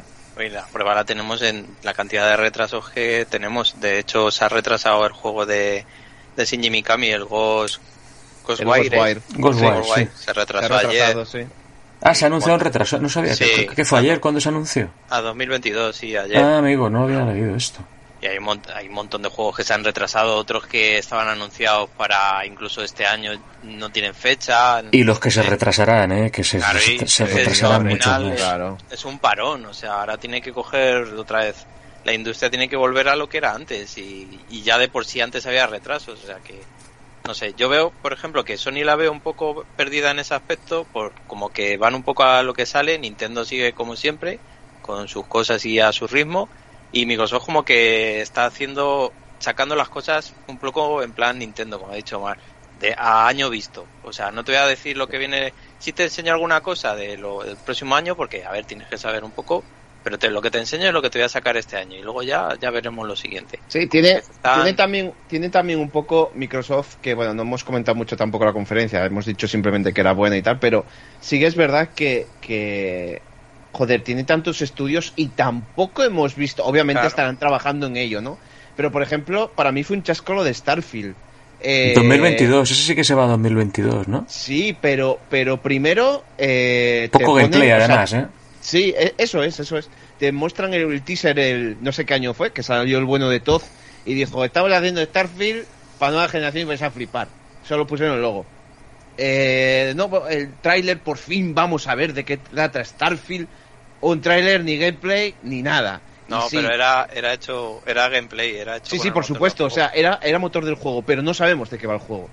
bueno, pero Yo un po ya, ya ante esta, yo a lo que me refiero, Rafi, es que ya ante tanto hype, ante, ante tanta rumor, ante no sé qué, eh, sí es verdad que a veces agradece un tráiler, ¿no? O lo que sea, pero yo es que ya muchas veces ya pido que por pero lo menos de- un mínimo de gameplay. Esperabais que Starfield salía, saliera este año. No, no, No, no. no, yo- a no ver, digo yo- eso, no, digo yo- eso. eso eso no. un pequeño Sí, gameplay. sí, es, es- por ejemplo, pero esto, claro, exactamente. De o sea, hecho, es el, que de, el de Elder of Scrolls 6 es que no lo tiene ni empezado. Bueno, ya, ya. lo- eso tiene, el logo, eso tiene el logo y la captura del el escritorio del XP. Pero es que- es que, por vídeo ej- Y claro. no tienen nada hecho, seguramente. Pero es que, por ejemplo, Rafa, en la conferencia esta de Microsoft hubo, hubo algún juego más. Luego hubo algunos que sí tuvieron bastante gameplay. Por ejemplo, Forza Horizon 5, que además Sí. sale este año, que es un poco en la línea de lo que tú decías. Ese que además vino un poco de sorpresa porque no había noticias de que estuviera en desarrollo. Además, se supone que están desarrollando Forza 8. Entonces es como que ese sorprendió un poquito, ¿no? Pero ese sí mostraron gameplay. Pero hubo algunos juegos, y quizás de los más destacables fue Starfield, que es lo que comenta Adri, que no, es que no tuvieron prácticamente gameplay. Sí, Ese es un poco lo que se no, echó Yo, en... mira, Eh, yo, yo me llevé un chasco con Halo Infinite, porque yo Sí. soy muy fan de la saga Halo Sí, sí. y no enseñaron nada, enseñaron un vídeo así, podían haber enseñado un poco de gameplay, pero claro, ahí en He ese aspecto multijugador. tengo un poco... Sí, enseñaron del multijugador, pero no enseñaron nada del juego y ahí yo veo un poco eh, lo que os digo, que se están guardando todo un poco para enseñarlo cuando lo tengan más finalizado, ¿no? Para que no vuelva a pasar lo que pasó. Nah, eso sí. Y bajo mi humilde opinión, yo no hubiese cerrado la conferencia con lo que enseñaron, ¿eh? Con el juego este, el Red Flag, ¿se llama? Sí, una CGI muy chula, pero una CGI. Sí.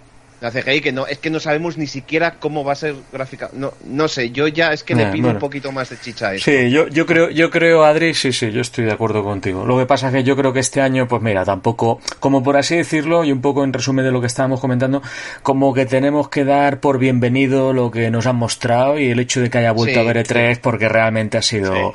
Yo, yo creo que al final, como hay que mirarlo este año, a lo mejor es, pues bueno, pues decir, oye, en total, ¿qué juegos hemos visto que nos hayan gustado, no? Tú decías, por ejemplo, Elden Ring, ¿no? Ese, casi todo el mundo sí, estará de acuerdo. también. A De mí, hecho, por ejemplo, de hecho, ha sido el único momento en toda la feria donde me he levantado de la silla. Sí. Porque sí, le sí. tengo muchas ganas. Le tengo Claro. muchísimas ganas. A mí, por ejemplo, me gustó mucho Metal Slug Tactics, que fue una Oh, sorpresilla. tremendo también. Ese fue en plan sorpresa. Y luego, bueno, que no hemos hablado nada de Square, pero a mí me gustó este. Puede ser interesante, ¿no? A ver, a ver qué tal lo hace Team Ninja, el juego este Final Fantasy Origin. A ver eso qué tal. Sí, a ver, a- a- ¿tú, ¿quién, quién jugó la demo de aquí? ¿Alguno de vosotros? No, yo no, yo, no, yo no lo juego. No, yo no, ah, lo he vale, jugado, pensaba, que, pensaba que alguno de vosotros lo había probado. No, bueno, sí. a ver, dicen que ni fu ni fa, ¿no? Pero a mí todo lo Pero que me sea parece interesante, no sé. Final Fantasy. Hmm. Sí, Sí, pero puede- yo, puede estar yo guay. solo, yo ese juego y esa demo la veo como que están haciendo un estudio en plan incluso para para mecánicas de, de la propia saga del 16 y tal, porque sí dijeron que iba a estar más enfocado en el tema de acción y tal, y yo creo que to- no saben muy bien por dónde enfocarlo. De hecho han dicho que esta demo es una cosa que muy muy muy muy preliminar Sí. y que no y que no va a tener incluso nada que ver con el juego, que era un poco para tantear. De hecho, creo que cuando te la pasas te, te hace rellenar un cuestionario, Pero- te pero pregunta cosas y tal. Que están Fíjate- buscando feedback un poco. Y, Fíjate- eh, lo digo porque G con, sobre todo con la saga Final Fantasy, lleva desde el 15 haciendo esta. est- porque les ha funcionado. En plan de viendo qué es lo que quiere la gente y, y ofreciendo cosas y diciendo. ¿Qué quieres? ¿Quieres esto? ¿Quieres lo otro? Eh, eh, Square Enix la lleva haciendo desde el 15 que se pegó el fiajo de lanzamiento y luego le añadieron un montón de cosas y fue siempre preguntando a, a la gente. Y Eso creo que esto lo están enfocando un poco en todo, en, sobre todo en la saga Final Fantasy que es donde más lo noto, porque es la que más me fijo quizás, pero es su, como su camino a seguir. Eso sería muy interesante para, to- para todas las compañías tomarlo como modelo, que cuando alguien se termine, por ejemplo, una demo, que siempre te- como que te hagan un cuestionario de... Que lo han hecho con 15 lo hicieron que no- Ya, ya, pero digo que lo hicieran todas las compañías sí, esto. Eso por estaría... eso eso digo que, que es que es como su forma de trabajar de ahora, van un poco en ese, en ese aspecto. Y lo llevan haciendo hace ya muchos años, por eso se nota, no sé. Y la demo, eso pues, yo no la he probado, a mí me interesa por, lo, como dice Adri, es Final Fantasy y tal, y de hecho han dicho que va a tener mucho tema de la historia de Final Fantasy con los cristales y todo eso. Y bueno, Yo, yo era, eh, yo lo que iba a decir es que fíjate que eh, fue, fue un rumor cierto que decía Sí. eh, se está rumoreando que Team Ninja están haciendo un Final Fantasy al estilo eh, Mm. Souls, estilo mecánica Souls a lo Neo y tal y yo, joder, me suena de la hostia porque a ver, yo, yo soy fan de los Souls, ¿no? Y hostia, Final Fantasy tiene que molar, pero no lo sé yo hasta qué punto será esto. Y sí, sí, al final mira tú por dónde han querido Bueno, hacer pero- un spin-off así, sí, o sea lo, que- pasa, lo, lo pasa es que los juegos de Team Ninja, que, la- que yo creo que la gente los compara mucho con los Souls y, y, hostia, yo, yo creo que son bastante distintos, cuidado, ¿eh? Sí, sí, pero me refiero que yo los, los veo diferen- bastante diferentes Sí, en no, realidad. son ¿eh? diferentes, hombre. Por supuesto comparten similitudes en algunas cosas. Ya. Pero Nio a mí a veces se me hace hasta más difícil, ¿eh? Bueno, yo no lo he jugado. en no- no- claro, no lo he jugado- Claro, Sí. eso, eso es, claro, eso es. Esa, esa es la referencia, ¿no? Que yo lo, lo veo, o sea, por ejemplo, Nio no lo he jugado, pero, mm, por ejemplo, comparando Nin- Ninja Gaiden de Team Ninja con, con lo que sería la saga Souls, yo ve- veo mucho más técnico lo de Team Ninja, ¿eh? Un combate, combate más técnico, sí, ¿eh? sí, es, es un juego más rápido, más, más... A ver, no puedes saltar ni nada de eso, ¿vale? Pero, o sí. Hostia, ahora me, me acabo de quedar con la duda, tío. Pero, pero sí, es, es un juego más jodido a veces, sí. yo lo, de jugar Enix lo que me llevé un poco de fiasco fue con el Babylon Fall este. Babylon Nah, eso, Fall fue, es- eso fue una catástrofe, Rafa. Eso fue catastrófico. Soy el de porque es Platinum un Games. juego que cuando lo anunciaron dije, joder, mira. Me quedé súper haciendo- frío con, con Sí, este Babylon Fall, muy- ¿eh? Que luego a lo mejor está bien y tal, pero lo vi como muy... ¿Cuál, cuál decís? Babylon El que- Fall, el, el de Plati- el de Platinum Games. El Ah, juego este de sí, Platinum ha habido Games. bastante fi- eh, chasco con eso. Bueno, más había algo al respecto. Es que me pareció un juego genérico, no me pareció ofreció, no me ofreció nada que Gráfica, diga, bueno, gráficamente era flojo, pero eso se podría disculpar si lo ves Sí, interesante en otras cosas. Pero es que el combate y todo parecía como de hace 10 años el combate, sí, no sé. Y es que es, es Platinum Games, ¿sabes? Sí, sí, no sí, sé, sí. Yo cuando Pero lo era- anunciaron, hace ya años, no sé qué tres lo anunciaron, dije, joder, qué guay, un juego de Sí, sí, Platinum, sí. de Square Enix, con, co- con un nuevo mundo, tal. Y cuando lo enseñaron aquí, además que lo enseñaron así en plan de Babylon Fall, vea, ya está. Como que, no sé, como para que sepáis que va a salir.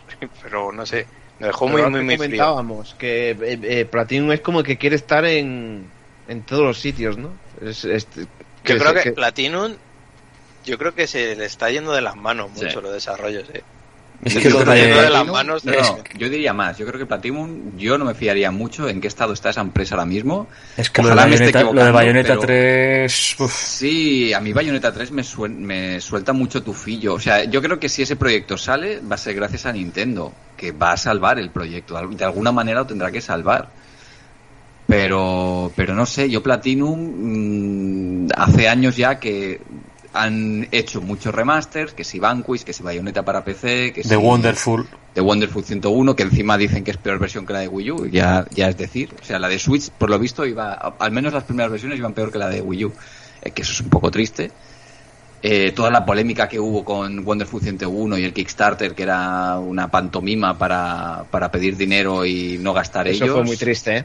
Sí, eh, y bueno, luego ha habido Scalebound y luego ha habido juegos que han ido saliendo por ahí que la gente que los prueba, por ejemplo, las tortugas ninja, Transformers, bueno, sí, pero no son un Vanquish, no son un Bayonetta. Sí, no- pero eso yo claro. lo veo títulos de licencias de, de Sí, sí, sí, claro, y tal, claro. Que, que Activision tiene mucha fama de apretar las tuercas y han salido como han salido. Correcto, correcto. Pero claro, es que es lo único que ha hecho Platinum en los últimos años. No, el de Sí. Switch este, ¿cómo se llama? El Bueno, de- vale. Ah, el eh, Astral perdón, Chain. perdón. Me he dejado Nier Automata. Sí, pero Astral, Chain, Astral Chain. es. Pero el Astral Chain es de Nintendo.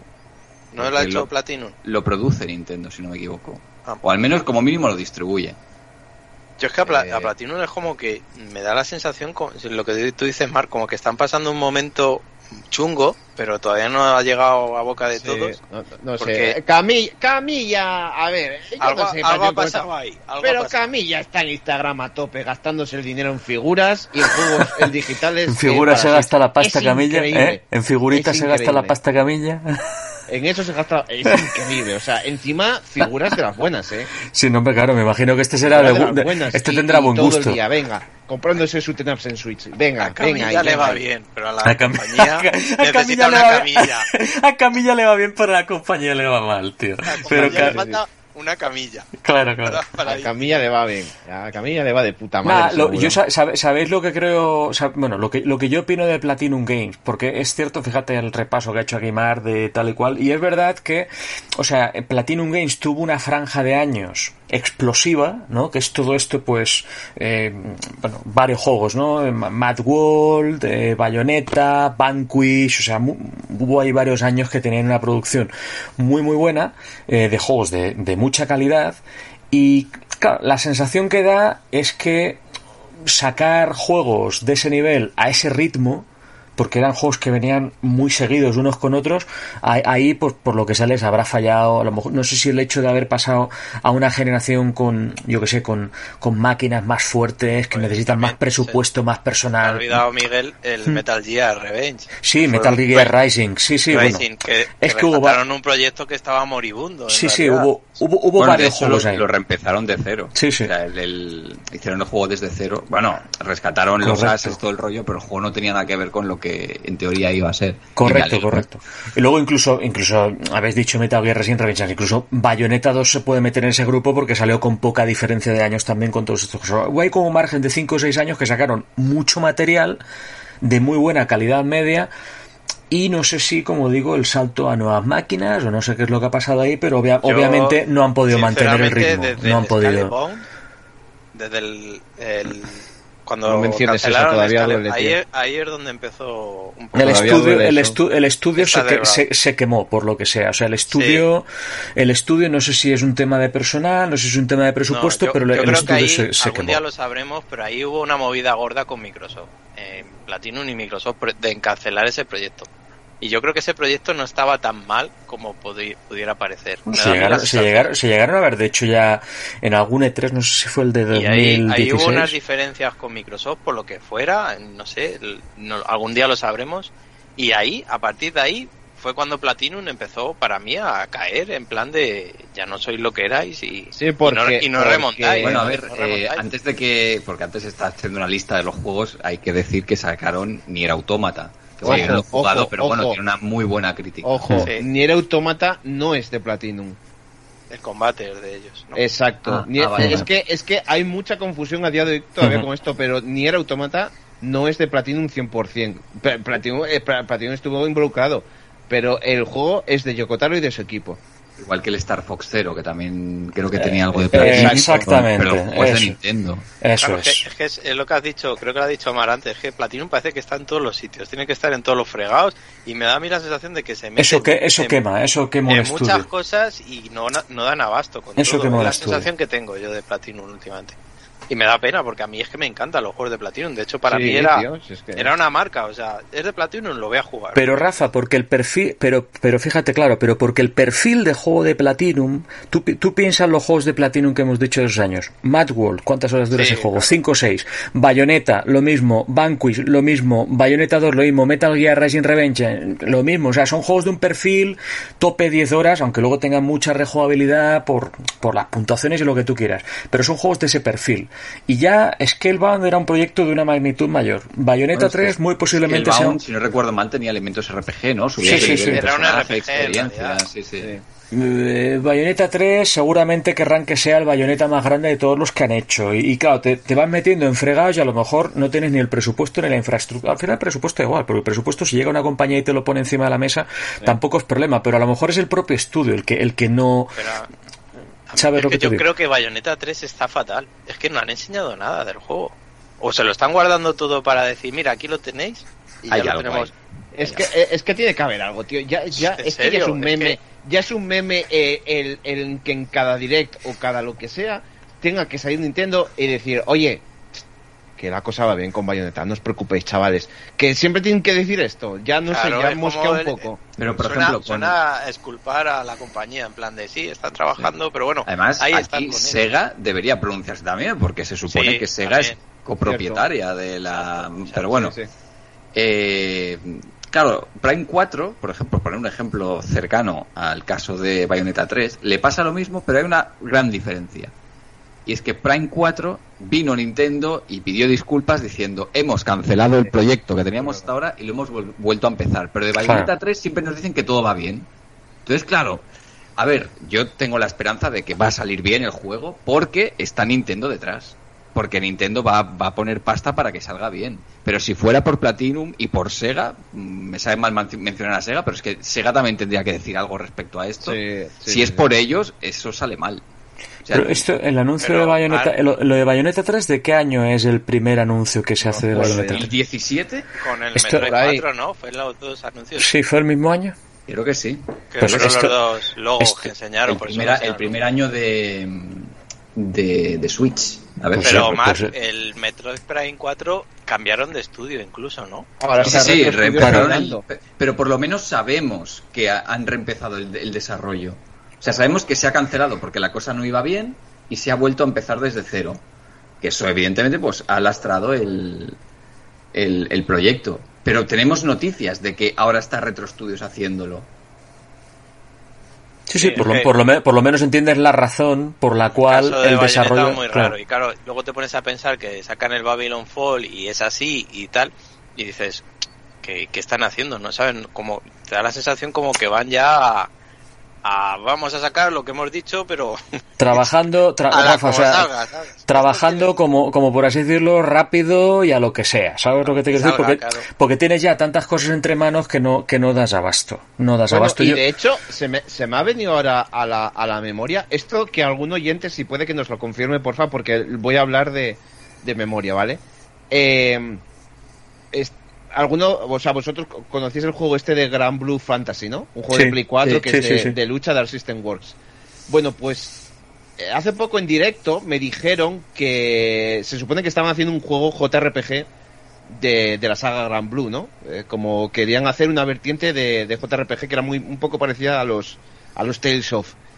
Y, y me dijeron en el directo que ese juego lo estaba haciendo Platinum, pero que se ha desvinculado del proyecto o algo así.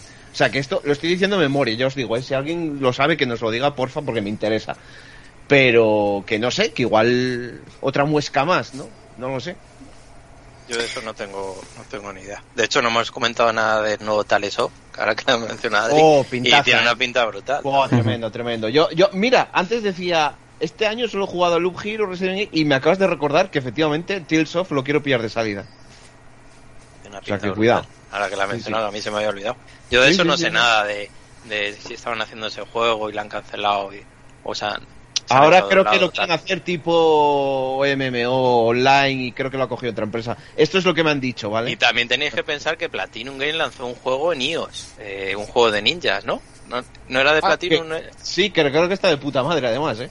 Que también hacen luego cosas para móvil y tal. No sé, es lo que Pero ¿cuántas personas sensación de que Pero es una cuánta- empresa cu- que no es claro. tan grande como para hacer tanto Eh, ahí, ahí, desarrollo. ahí, ahí, ahí, ahí, ahí es donde iba yo, claro. sí, que yo como- creo que se- se- cuando en su época dorada se han venido arriba diciendo, bueno, somos lo máximo, hemos hecho Bayonetta, hemos hecho Vanquish, hemos hecho Metal Gear, podemos con todo y creo que han, han abarcado demasiado.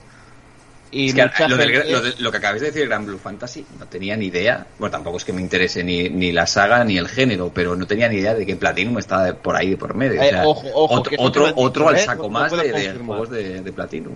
No, eh, repito, no sé si esto es cierto, por eso digo que no. Sí, sí, he, he buscado, pero eh, hay una noticia de 2019 donde Platinum dejaba el desarrollo de Gran Blue Fantasy Relink. No sé, no sé. Ese, si- ese, ese, Relink. Ese, Sí, sí. e- ese es un- era un JRPG, iba a ser un JRPG. Como un Tales of, más o menos. En fin, Y pues lo que iba a decir, Hmm. eh, eh, que, que la marca Platinum, hay mucha gente que, que es el que pone como referente a Camilla.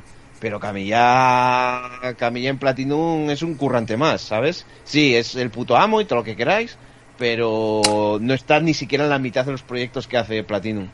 Ya, lo que pasa que en la época dorada eh, que estábamos comentando, Adri, ahí sí que estaba Camilla metido por medio. Entonces, quizá por eso a la gente se le ha quedado la referencia de Sí, Camilla pero como bueno, que... él, ya, él ya, realmente ha hecho Bayonetta. ya, ¿Qué ya, más ya. ha hecho en Platinum? Sí, no, no, ya, Porque Metal Gear Revengeance no es de él. Ni No. siquiera es involucrado. Wonderful 101 creo que sí es suyo. Sí, Pero Wonderful ese, sí, ese creo que sí.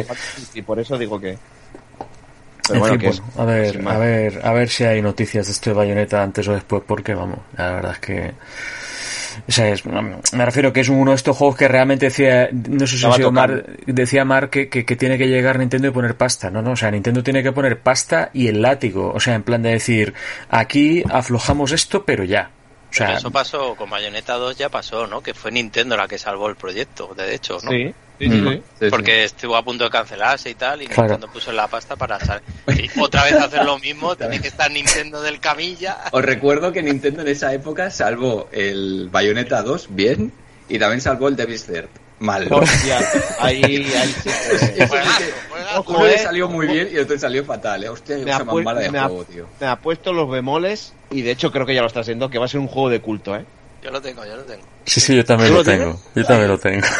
Lo pillé, lo pillé. Igual que tengo que tener... Y, y vivo y vivo esperando Devil's Fourth porque realmente son juegos de esta, pero pero está bien que salgan estos juegos, en serio, Sí, o sea, sí. está bien porque a ver, realmente claro, el juego en algunas cosas es una chusta, pero es una experiencia única, tío, o sea, no no hay Claro. son juegos de estos que, que luego realmente te pones a pensar con qué lo puedes comparar, con nada, o sea, meten tal mejunje de cosas juntas en el mismo juego, tío, que al final es una experiencia que no, ¿sabe? y eso está bien, o sea, son jueguecitos de estos que hasta cierto punto, aunque no sean gran cosa, pero por lo menos son entretenidos, dices, bueno, pues mira, y no sé, bueno, pero que a lo, a lo que voy con esto es a que mm, que como decíais lo de Bayonetta 2, sí, aunque Nintendo salvó el proyecto, pero Bayonetta 2 no se retrasó tanto. O sea, Nintendo tiene que poner pasta y, y yo creo que Nintendo no se puede permitir que este juego se pase otros dos o tres años sin salir. O sea, yo No, esto ya, tiene, que, ser ya. O sea, que pongan pasta Sí, sí, y que lo saquen lo antes posible. Y, y si- y si el desarrollo va mal y se ha parado por las a otra cosa, sean, claro, a que otra lo gente digan y punto, y ya pero está, que lo que sea. no nos claro. tengan diciendo siempre que la cosa va bien porque no sabemos si, si dicen la verdad o mienten, no lo podemos decir, a lo mejor dicen la verdad, no lo sabemos, pero claro, después de uno, dos, tres, cuatro años sin ver nada, llega un punto en que empiezas a pensar mal, claro. Yo ya digo, eh, ojalá salga bien, ojalá. Ojalá, tío, ojalá que a mí Sí, me hombre, encanta todo- Bayonetta, tío. Todos lo queremos. ¿No creéis que también pecó ahí Nintendo mal de enseñar los logos en plan de demasiado Sí, pronto? sí, yo También. creo que sí. Bueno, pero cuatro, sí, bueno, sí, sí, estoy de acuerdo, Pero pero, bueno, cua- pero- cuatro años es tiempo como para que hubiera salido ese juego ya de Claro, sobra, ¿eh? claro. Sí, hubiera salido, o por lo menos que tuviéramos algo, algo tangible, aunque fuera Cuatro, un tráiler. cuatro- cuatro años es muchísimo tiempo, ¿eh? Sí, es mucho tiempo. No sé, a mí me huele muy mal, eh, Bayonetta 3. Me huele muy mal. Pero bueno, otras cosas han salido muchos años después. Eh, Tenemos ahí, yo que sé, el remake del Las- 7, el de las Guardian. El Final el Fantasy ejemplo que 13, se puede tal, que poner, al final era Final Fantasy 15. O sea que esto puede llegar, puede llegar. Pero a mí Bayonetta 3 me huele excesivamente mal. Excesivamente mal. Yo espero que salga bien, tío, de verdad. Sí, bueno, al final es esto, o sea, a ver, tampoco pasa nada, o sea, yo tampoco quiero que la gente lo inter... porque la gente nos está escuchando y dirán, bueno, pues ya está, pues si no sale no pasa nada. No, claro, o sea, sí, realmente juegos hay muchísimos, es decir, no es por una cuestión. Yo, por ejemplo, el tema este de Platinum Games, especialmente en el caso de Platinum Games, digo todo esto porque es que me sorprende mucho, o sea, me sorprende mucho porque es un estudio o sea, el, el concepto que yo tengo de Platinum Games es el más alto que tú puedes tener de un estudio. O sea, para, para mí, esa gente, durante una franja de años bastante grande, ha sido top. O sea, absolutamente top. Entonces, claro, me sorprende que un estudio que durante tantos años ha demostrado que puede trabajar al máximo nivel, de repente empecemos a ver que se cae a pedazos. O sea, ahí algo falla. Entonces, por eso precisamente yo, yo más que el hecho de que salga Bayonetta 3 antes o después, es sobre todo eso que estamos comentando, que sepamos qué es lo que ocurre, o sea, que den unas explicaciones o que digan, pues mira, nos está pasando esto y por eso el proyecto no, no progresa o no sé, o sea, porque es que me parece rarísimo, o sea, no tiene ningún sentido que, que la gente de Platinum Games con, con los juegos que ha hecho en, en- no hace tantos años, de golpe se cancela Scalebound, Bayonetta 3, cuatro años y pico sin, sin tener noticias, sí, han sacado cositas, habéis dicho las tortugas y Transform y tal, relleno, o sea, esos juegos son aperitivos que están muy bien, pero mientras te viene el plato principal. Estaremos de acuerdo, o sea, esos son, Son juegos, que yo los veo para recaudar dinero Claro. para hacer proyectos más grandes. Exacto, o sea, son pequeños jueguecitos que no tienen un desarrollo tan gordo como otros y bueno, pues son juegos Sí, pero en complementarios. ese, en ese caso, por ejemplo, Transformers sí es un Hmm. juego que es cortito y tal, pero es un juego que se, se nota que está terminado. O sea, sí tiene Bien, un montón bien, de cosas de contenido para rejugar, pero eso viene con Platinum. Pero de las tortugas, Hmm. que a mí yo lo he jugado y me gusta ese juego, pero se nota que es un juego que no que sacaron lo que tenían. Ya, y se nota mucho, muchísimo, que es un juego de, bueno, por lanzarlo así, por lo que fuera. Y entonces, eso, lo de Halebound, lo de tal, no sé, el, el Babylon Fall, que nos... Es que son muchas cosas, una detrás sí, de sí. otra, una detrás de otra. Mm. Tienen que sacar el juego que remonte, en plan de, aquí estamos. Que sí, ha salido Nier Automata y tal, pero, como dice Adri, son, se han enfocado en el tema del combate, por lo que fuera, porque en verdad lo que no funcionaba en el primer Nier era el combate, que era muy cutricillo. Y han buscado a alguien que sepa hacer combates. Y por eso está Platinum. Pero no sé, no sé qué les pasa y me preocupa. Como si quieres hacer- A mí me gusta mucho, es una empresa... Sí. De hecho, cuando anunciaron las tortugas ninja de Platinum, yo dije, madre mía, yo que soy muy fan de las tortugas, dije, esto va a ser la leche, esto va a ser Mm. lo mejor. Y luego salió lo que salió, claro. Claro. Yo creo Ah, que yo a Platinum le pasa algo parecido a lo que le pasaba a Rare cuando se pasó a Microsoft. Creo que Rare Sí. teni- tenía una compañía, una compañía con gente con muchísimo talento, Buen pero ejem- necesita- buen ejemplo, sí, sí. necesitaba alguien arriba que los controlara y diera las órdenes bien. Y Microsoft se pensaba, cuando compró Rare, se pensaba que había comprado a la hostia de, de empresa, y sí, pero no puedes dejar, venga, haced lo que queráis. No, no. Tiene que haber alguien que diga, vale, eh, vamos a poner un- unos tiempos aquí. eh, claro, y ahora Rare, ahora sí, ha sacado el, el Sea of Thieves hace unos años y, Sí, y- pero- y dicen que está muy No, no, dicen que está muy bien y demás. Sí, está... Pero Sí, está sí. muy lejos de ser Eh, la eh. Rare que conocíamos Eso es. en la época de Nintendo 64. ¿Por Eso qué? es. Porque ahí estaba Nintendo diciendo, vosotros sois míos, el señor Nintendo decía, vosotros sois míos, Claro. haced lo que yo os diga Claro. y cumplidme estas fechas.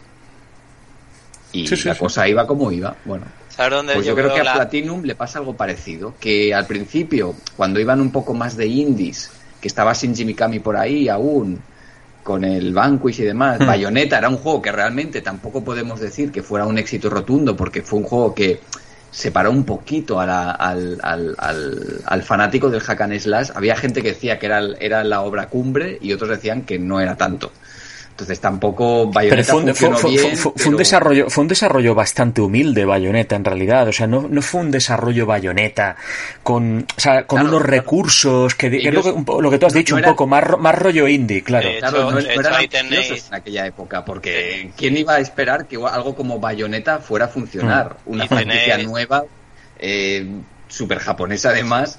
¿Qui- ¿Quién creía que eso iba, eh, eso iba a funcionar bien? Y, Y de hecho Bayonetta no es que funcionara mal, ¿eh? pero tampoco fue el éxito que nosotros cre- recordamos. No, no, no, pero también tienes el ejemplo de Grupo Indie, la versión de Play 3 de Bayonetta, de Uf. primer Bayonetta, que era un desastre. Madre mía. Era un desastre absoluto. Ahí se te nota que era un estudio que, pues era un estudio que, que sabía hacer las cosas, pero que no tenían los medios a lo mejor para Claro, hacerlo claro. como deberían.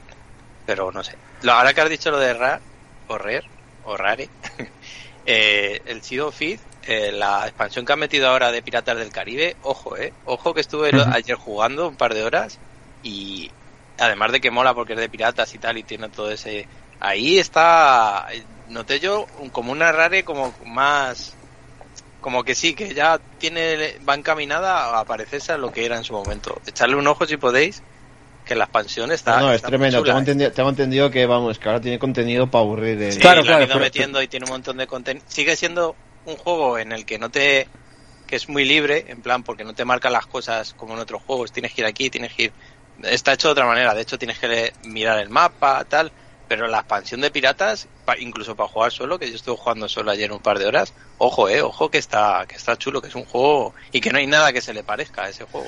Bueno, en fin, ya está, a ver, a ver, a ver qué ocurre, ¿no? Pero, pero sí, esto- estos temas, pues hombre, mm, está, está bien que nos vayan dando, pues eso que decíamos, ¿no? Pues un poquito de, que nos vayan actualizando un poco el tema, aunque entendemos que hay juegos que tienen que tardar un poquito más en salir, pero sí que es verdad, pues que, pues por lo menos que sepamos a lo que, a lo que tenemos. Eh, Pero porque- también, eh, también tiene que ver un poco, Miguel, con lo que he dicho ya antes, de que parece como que se han frenado un poco y que van un poco eso- a lo seguro. También, de hecho, tienes ahí el ejemplo con Final Fantasy XVI, que ya han Sí, dicho sí, sí, sí. que posiblemente no esté ni en el Tokyo Game Show y que quieren sí. enseñarlo cuando esté lo mejor posible. Exacto. Por eso Pero que va me da la bien, sensación bien. de que, de ¿Tú que crees- la industria se ha frenado un poco para, para coger carrerilla o para ir sobre seguro, para no enseñar algo antes de... Ya.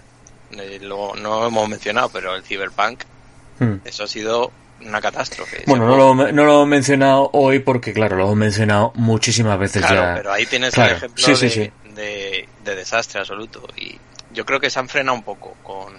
Porque lo de Cyberpunk, lo de quitar un juego de una store y no quitarlo de la venta, que ha, llegado hace poco, eso cuando lo hemos visto. Lo hemos visto con empresas tal, pero con una empresa Ya, grande. ya está otra vez a la venta, ¿no? Sí, de hecho es el juego más vendido de este mes. En, Anda. en PlayStation. Y, sí. y hay una notita que te dice, a ver, eh, si Sí. lo queréis jugar, podéis jugarlo en Play 4, ¿vale? Pero no, nosotros os recomendamos que como mínimo una Play 4 Pro. Sí, lo ponen. De hecho, eso Es la han, muy copiado, triste, la han copiado de Microsoft porque Microsoft no lo retiró de la tienda. Pero eso, en la, si en la pro- en la comprabas- pro- pero eso es en la propia Store, Adri. Sí, En la propia Store, sí, sí, Ah, sí. amigo. te hostia. dicen, juégalo a partir de la Pro, para adelante. Sí, lo ponen, lo recomendamos. Pero Microsoft, por ejemplo, lo dejó en la tienda, lo podías comprar, pero cuando le ibas a ponías el cursor encima de la zona de pago, te sale un mensaje en rojo que solo lo he visto en ese juego y ponía, cómpralo, pero eh, a lo mejor no va como tú no, piensas". o Un mensaje en rojo, tío. Sí, a lo mejor no va como tú crees que debería ir. Phil Sponsor, tío. Qué grande Phil Sponsor. Sí, Ese, ese mensaje lo puso el Tito Phil seguro. sí, es Phil Sponsor. Ese mensaje lo escribió el Tito Phil seguro. Qué grande. Por Ah, eso pues eso. que sí. La industria es como que ha pegado. Además han aprovechado lo de la pandemia. Ha venido, al- ha venido cuadrado, sí, ha venido Sí. cuadrado una cosa con la otra. Sí, sí, sí. Sí. Y por eso estamos tan así como Quizá- "Oye, necesitamos algo, necesitamos algo. Quizás estaba llegando a un punto ya en el cual se estaba perdiendo un poco, ¿no? El, eso, el que se iba un poco de las manos, ¿no? Con anunciar tan pronto algunos juegos y todo esto. Sí, sí que es cierto que, en fin, bueno, ya está. A ver, a ver qué pasa. Pero, en fin, bueno, referente a esto de, de Final 16, este, este saldrá para 2022, ¿no, Rafa? Sí, sí, sale Sí, en ¿no? 2022. De hecho, Eso. a ver, lo tienen muy avanzado y tal, pero pero ya han dicho que a lo mejor no enseñan nada en el Tokyo Game Show, que era el momento que tenían pensado enseñar. Pero ¿Has sí, sí, dicho, Rafa, que, que ya han hecho el doblaje en inglés o que lo Sí, estaban acabando? la historia está acabada, el doblaje está acabado, tienen muchas cosas terminadas, el sistema de combate está terminado. Exacto. Está, está, el desarrollo está muy avanzado, pero pero si, si no lo que muestran... quieren enseñarlo, han dicho, sus palabras han sido, lo vamos a enseñar cuando esté lo mejor posible para que os quedéis flipados. Si no lo enseñan en el Tokyo Game Show, ya me imagino que lo único que les quedaría así sería lo de los Game Awards luego en diciembre, ¿no? Game Award o un State of Play o algo de eso. Porque, a ver, Sony va a jugar con esto, ya que No, es ya. exclusivo, Sí, también. se lo van a guardar para... Sí, sí, sí. que vean, porque es un juego que vende, vende consola.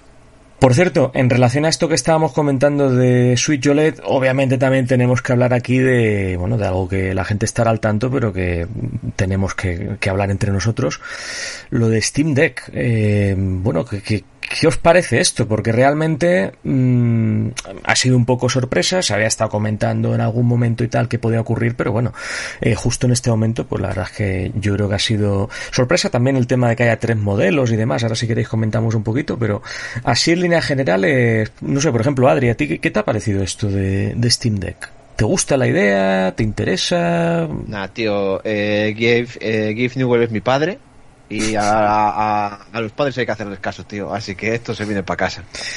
Nah, tremendo, tremendo. No, no, para casa no, porque bueno, ya hemos visto el precio, ¿no? Ya, y, y obviamente sabíamos que iba a ser, que nada más ver el producto ya se sabía que iba Sí. a ser caro y ya dieron precios y tal. Pero a mí me llama mucho la atención. A mí yo soy muy fan de este tipo de, to- de cacharros y me llama tremendamente la atención. O sea, es que además, por el momento creo que se ha confirmado que a día de hoy el catálogo de Steam es totalmente compatible con la consola. O sea que esto es un win total. El, problema, pues bueno, el, el precio, ¿no? El problema es el precio. En eso yo creo que casi todo el mundo está de acuerdo, ¿no? Que quizá el mayor impedimento que pueda haber es el precio. Porque claro, en el momento que esto tuviera una rebaja, esto le interesa yo creo que a muchísima gente. Sí, sí, sin que, duda. claro, O sea, eh, estamos hablando de que es tener un PC portátil, ¿no? O sea, ha habido muchos intentos a lo largo de la historia por decir algo y, y- y- y, joder, yo creo que, que, que esto tiene muy buena pinta. A ver, es verdad que tú cuando ves el render y cuando ves tal, eh, te da la sensación de que es muy aparatosa, ¿vale? Y, Hmm. la botonera no me acaba de cuadrar cómo está situada, Hmm. eh, pero bueno. Y, y es bastante gorda también por lo que parece, o sea que no pesa, lo sé, pesa- pero pesa- pesa casi un kilo, por lo que parece. pesa casi ¿eh? un kilo, ¿no? Sí. Pues eso, pero tiene también esto de los, no sé cómo se dicen, Track- los, los, track, trackpads, los trackpads, estos, sí, sí. los trackpads, sí. sí, tiene, a ver, la, eh, la consola en sí es la hostia, ¿no? La autonomía, no sé cuánta autonomía tendrá. La batería, eso no sé si han dado detalles. Eso no, no, estoy, no, no estoy seguro ahora mismo de si han dado detalles de esto, pero hombre, durará unas cuantas horas, entiendo que... Yo creo que mínimo, yo creo que como Switch, que es unas Ah, seis no, horitas Creo el primer no, modelo. eh, yo creo que menos. Yo creo que Menos. Sí. Va a durar yo menos, sí. sí. Yo, yo hay dos cosas que no me convencen mucho. Me gusta, ¿eh? Me gusta el producto. Y una es que, que el precio de la consola viene premeditado por el espacio que tiene, que la más barata solo tiene 64 gigas, que supongo que se podrá ampliar de alguna manera. Sí, o se no. puede- to- todas son, Tiene amplia- ranura todas son ampliables. todas. sí. Y lo de los botones. A mí lo de los botones no... Más que los botones, las palancas, donde las han puesto. A mí no me... no sé. En esa forma de colocarlas... A lo, a lo mejor que esto lo habíamos estado comentando, a lo mejor es por el peso que tiene la consola, que a lo mejor hayan pensado que es la forma más cómoda de hacerlo, que luego también en algún momento tendrás que utilizar a lo mejor el tema trackpad o algo así, no sé, no sé, no sé si lo han hecho por Claro, porque es una portátil, nosotros cuando hablamos de una portátil tenemos en mente una portátil dedicada, o sea, como consola portátil de botoncitos y tal, pero como, como esto en realidad es un, lo que comentaba Adri, casi es un, a efectos prácticos, un PC portátil, mm, no sé si a lo mejor por eso... Sí, de, de hecho, si claro. pesa tanto como decís, habrá que jugar so- con ella apoyada en algún sitio, porque esto en volanzas todo el rato llegará un momento te que, cansarás. o sea. que te cansarás, pero mucho. mucho de Haces, haces bíceps y muñeca buena, ¿eh? Que- Y mira, estoy, estoy leyendo eh, batería de 40... De 40... Joder, ahora no me sale la palabra. Bueno, de 2 a 8 horas de juego. De 2 a 8 horas de De Sí, juego. dos a un, ra- ocho, o sea, un ra- un rango, de- un rango demasiado amplio. Normalmente dos o tres. Sí. En la nueva Game Gear, ¿no? La nueva Game Gear, tío. es que además se parece, ¿eh? Sí, Bueno, sí, sí. a ver, yo creo que también hay que yo creo que hemos pasado página ya con el tema de las portátiles. Eh, yo ya he criticado muchísimas veces, a pesar de que 3DS me parece una buena consola, la autonomía era una mierda, era una patata. Acostumbrados a Game Boy Advance, a Nintendo DS, que la batería le duraba más de 10 horas, entre 10 y 15, pues para mí me pareció un bajón. Pero yo creo que tenemos que asumir y aceptar que estas máquinas no son para llevártelas por ahí, sino que es más bien, o sea, vas a jugar en casa. O sea, no, creo que sea una máquina para... Yo creo que estarás jugando en casa o a lo mejor en el tren, ¿vale? Pero si estás en el tren, pues, o en un avión tendrás... Para viajes, claro, una máquina para viajes. Sí, sí. Claro, claro. Entonces, eh, la autonomía no es tan importante, ¿vale? Porque, por ejemplo, Switch también tiene...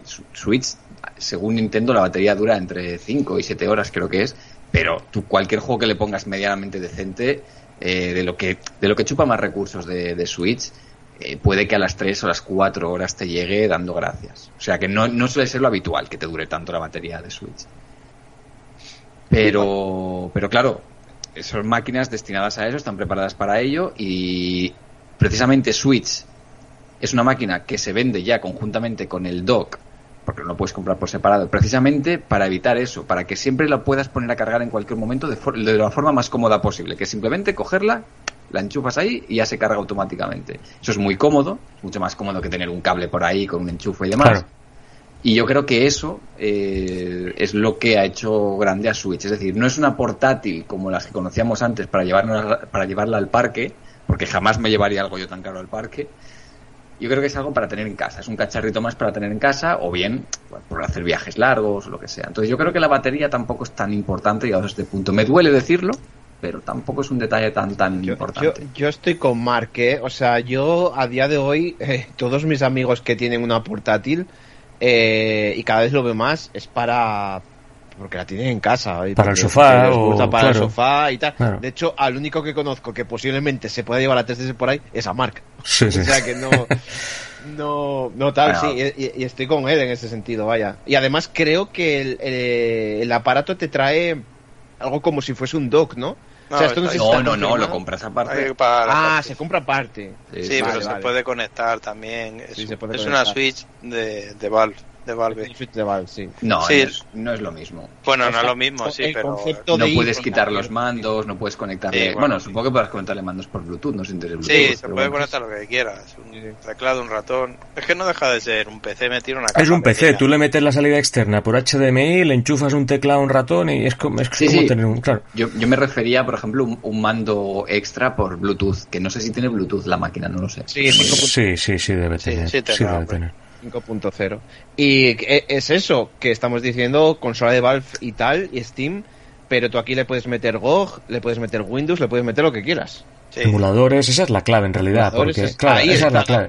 Esa es la clave, puedes jugar, claro, te puedes jugar el catálogo de Go, juegos de estos típicos de, de hace 30 años en PC que a lo mejor no están en Steam, pero claro, al ser libre en ese sentido el sistema, puedes emular, te puedes meter un emulador, un Dolphin, un PCSX2, ahí va a estar la clave realmente, por lo menos para la... si eres consumidor de Game Pass, te pones el Windows con un Game Pass, por o si eres consumidor de Epic del juego gratis. Claro, claro, claro. Ahí, ahí, ahí va. Esta máquina, a mí aparte de la emulación, que si queréis la comentamos ahora, que también parece súper atractivo, pero es que el producto en sí, como yo como consumidor, especialmente de, Steam, me parece un producto súper atractivo por el, simplemente, por el simple hecho de que me compro la máquina y no tengo que comprar juegos, porque ya tengo mis juegos comprados, tengo mis partidas, tengo mis logros, está todo en la nube, y yo no tengo que preocuparme nada más que de comprar la máquina. No tengo que comprar juegos. Para mí eso es un plus brutal. Lo que pasa es que me voy a esperar. Vamos a ver cómo funciona la, el, producto. Pues no hemos dicho, pero el precio más bajo son 420 euros. Sí, 550 el modelo medio y 680. Y yo creo que el modelo medio yo creo que es el que todo el mundo... o sea, yo me pillaría el medio, ¿eh? si tuviera hmm. que pillarlo, pillaría el medio. Y, lo ha petado, ¿eh? Sí. O sea, creo que, creo que a día de hoy todavía... Creo que todavía se puede reservar sin problemas, pero lo ha petado o sea, ha, estado la tienda de Steam caída y todo. Hay un hay una cosa entre el primer modelo y el segundo que yo creo que es lo que más le va a traer a la gente, además del espacio, que el disco duro tipo de memoria, ¿no? Claro. Es, es un tipo de memoria más rápida todavía que, eso es. que la, el modelo inferior. Por eso, no sé, habrá que ver cómo mueven los juegos y tal. Ya han dicho que como la resolución es inferior, que a lo que tienes en un monitor y tal, pues que los juegos rendirán bastante bien. Hombre, a, 7, a 720p, que es el ejemplo que ponían ellos, a 720p tienen en principio pensado que pueda rendir bien cualquier... 1280 por 800 tiene la pantalla. Sí, de hecho han dicho que el rendimiento a esa resolución sería como una Series X o algo así, dijeron. Sí, eh, sí, sí, una barbaridad. Que es una... Vamos, que es una máquina muy, muy, muy potente y, y ahí está el precio, claro. Por eso es tan cara. Pero no sé, a mí es que lo del peso, lo de los mandos y tal, lo veo como. Son, no sé, son cosas que habrá que ver cómo es la consola así es cuando típico, la tengas Rafa, en casa. Es, es, es, tú lo ves y dices tú, es que esto suena, o sea, tú lo ves y esto suena a que es un primer modelo que van a probar. ¿Sabes lo que te quiero decir? Dice, si Sí. esto lo peta, sacará un segundo modelo mucho más renovado seguro. Bueno, a- sí, claro, si la cosa funciona, pueden Si ir la sacando cosa funciona, modelos exacto. anualmente que se vayan teniendo más potencia y demás. Sí, puede, puede existir esa posibilidad. Porque yo estoy con Rafa, ahora que la estoy viendo en imágenes, eh, joder, la verdad es que los analógicos me hubiese gustado que est- estuviesen situados como un mando de, de Xbox. Que nunca me acuerdo cómo se dice. eh, mm, ese tipo de, de, de poner así los analógicos. ¿Asimétricos es? Sí, así ¿Puede ser? Sí, a, a Sí, diferentes claro, porque alturas. no, sí. es, no es simétrico, Mm. sí, sí, claro. claro. Sí, bueno, lo puedes pulir, un- suplir un poco con el touchpad ese que tiene, pero. no Sí, sé. pero No sé, no, ya- no, no es lo mismo. Yo la veo de exageradamente cara a mi modo. Para gastarme 550 euros en esto, prefiero comprarme una Play 5 o una Series X, por ejemplo. Claro, pero es que yo creo que este producto no compite. Ya, ya, ya. No compite ni con PlayStation 5 ni con Switch. O sea, yo No, creo que nada, es un error nada. decir que, que es que Switch es otro concepto.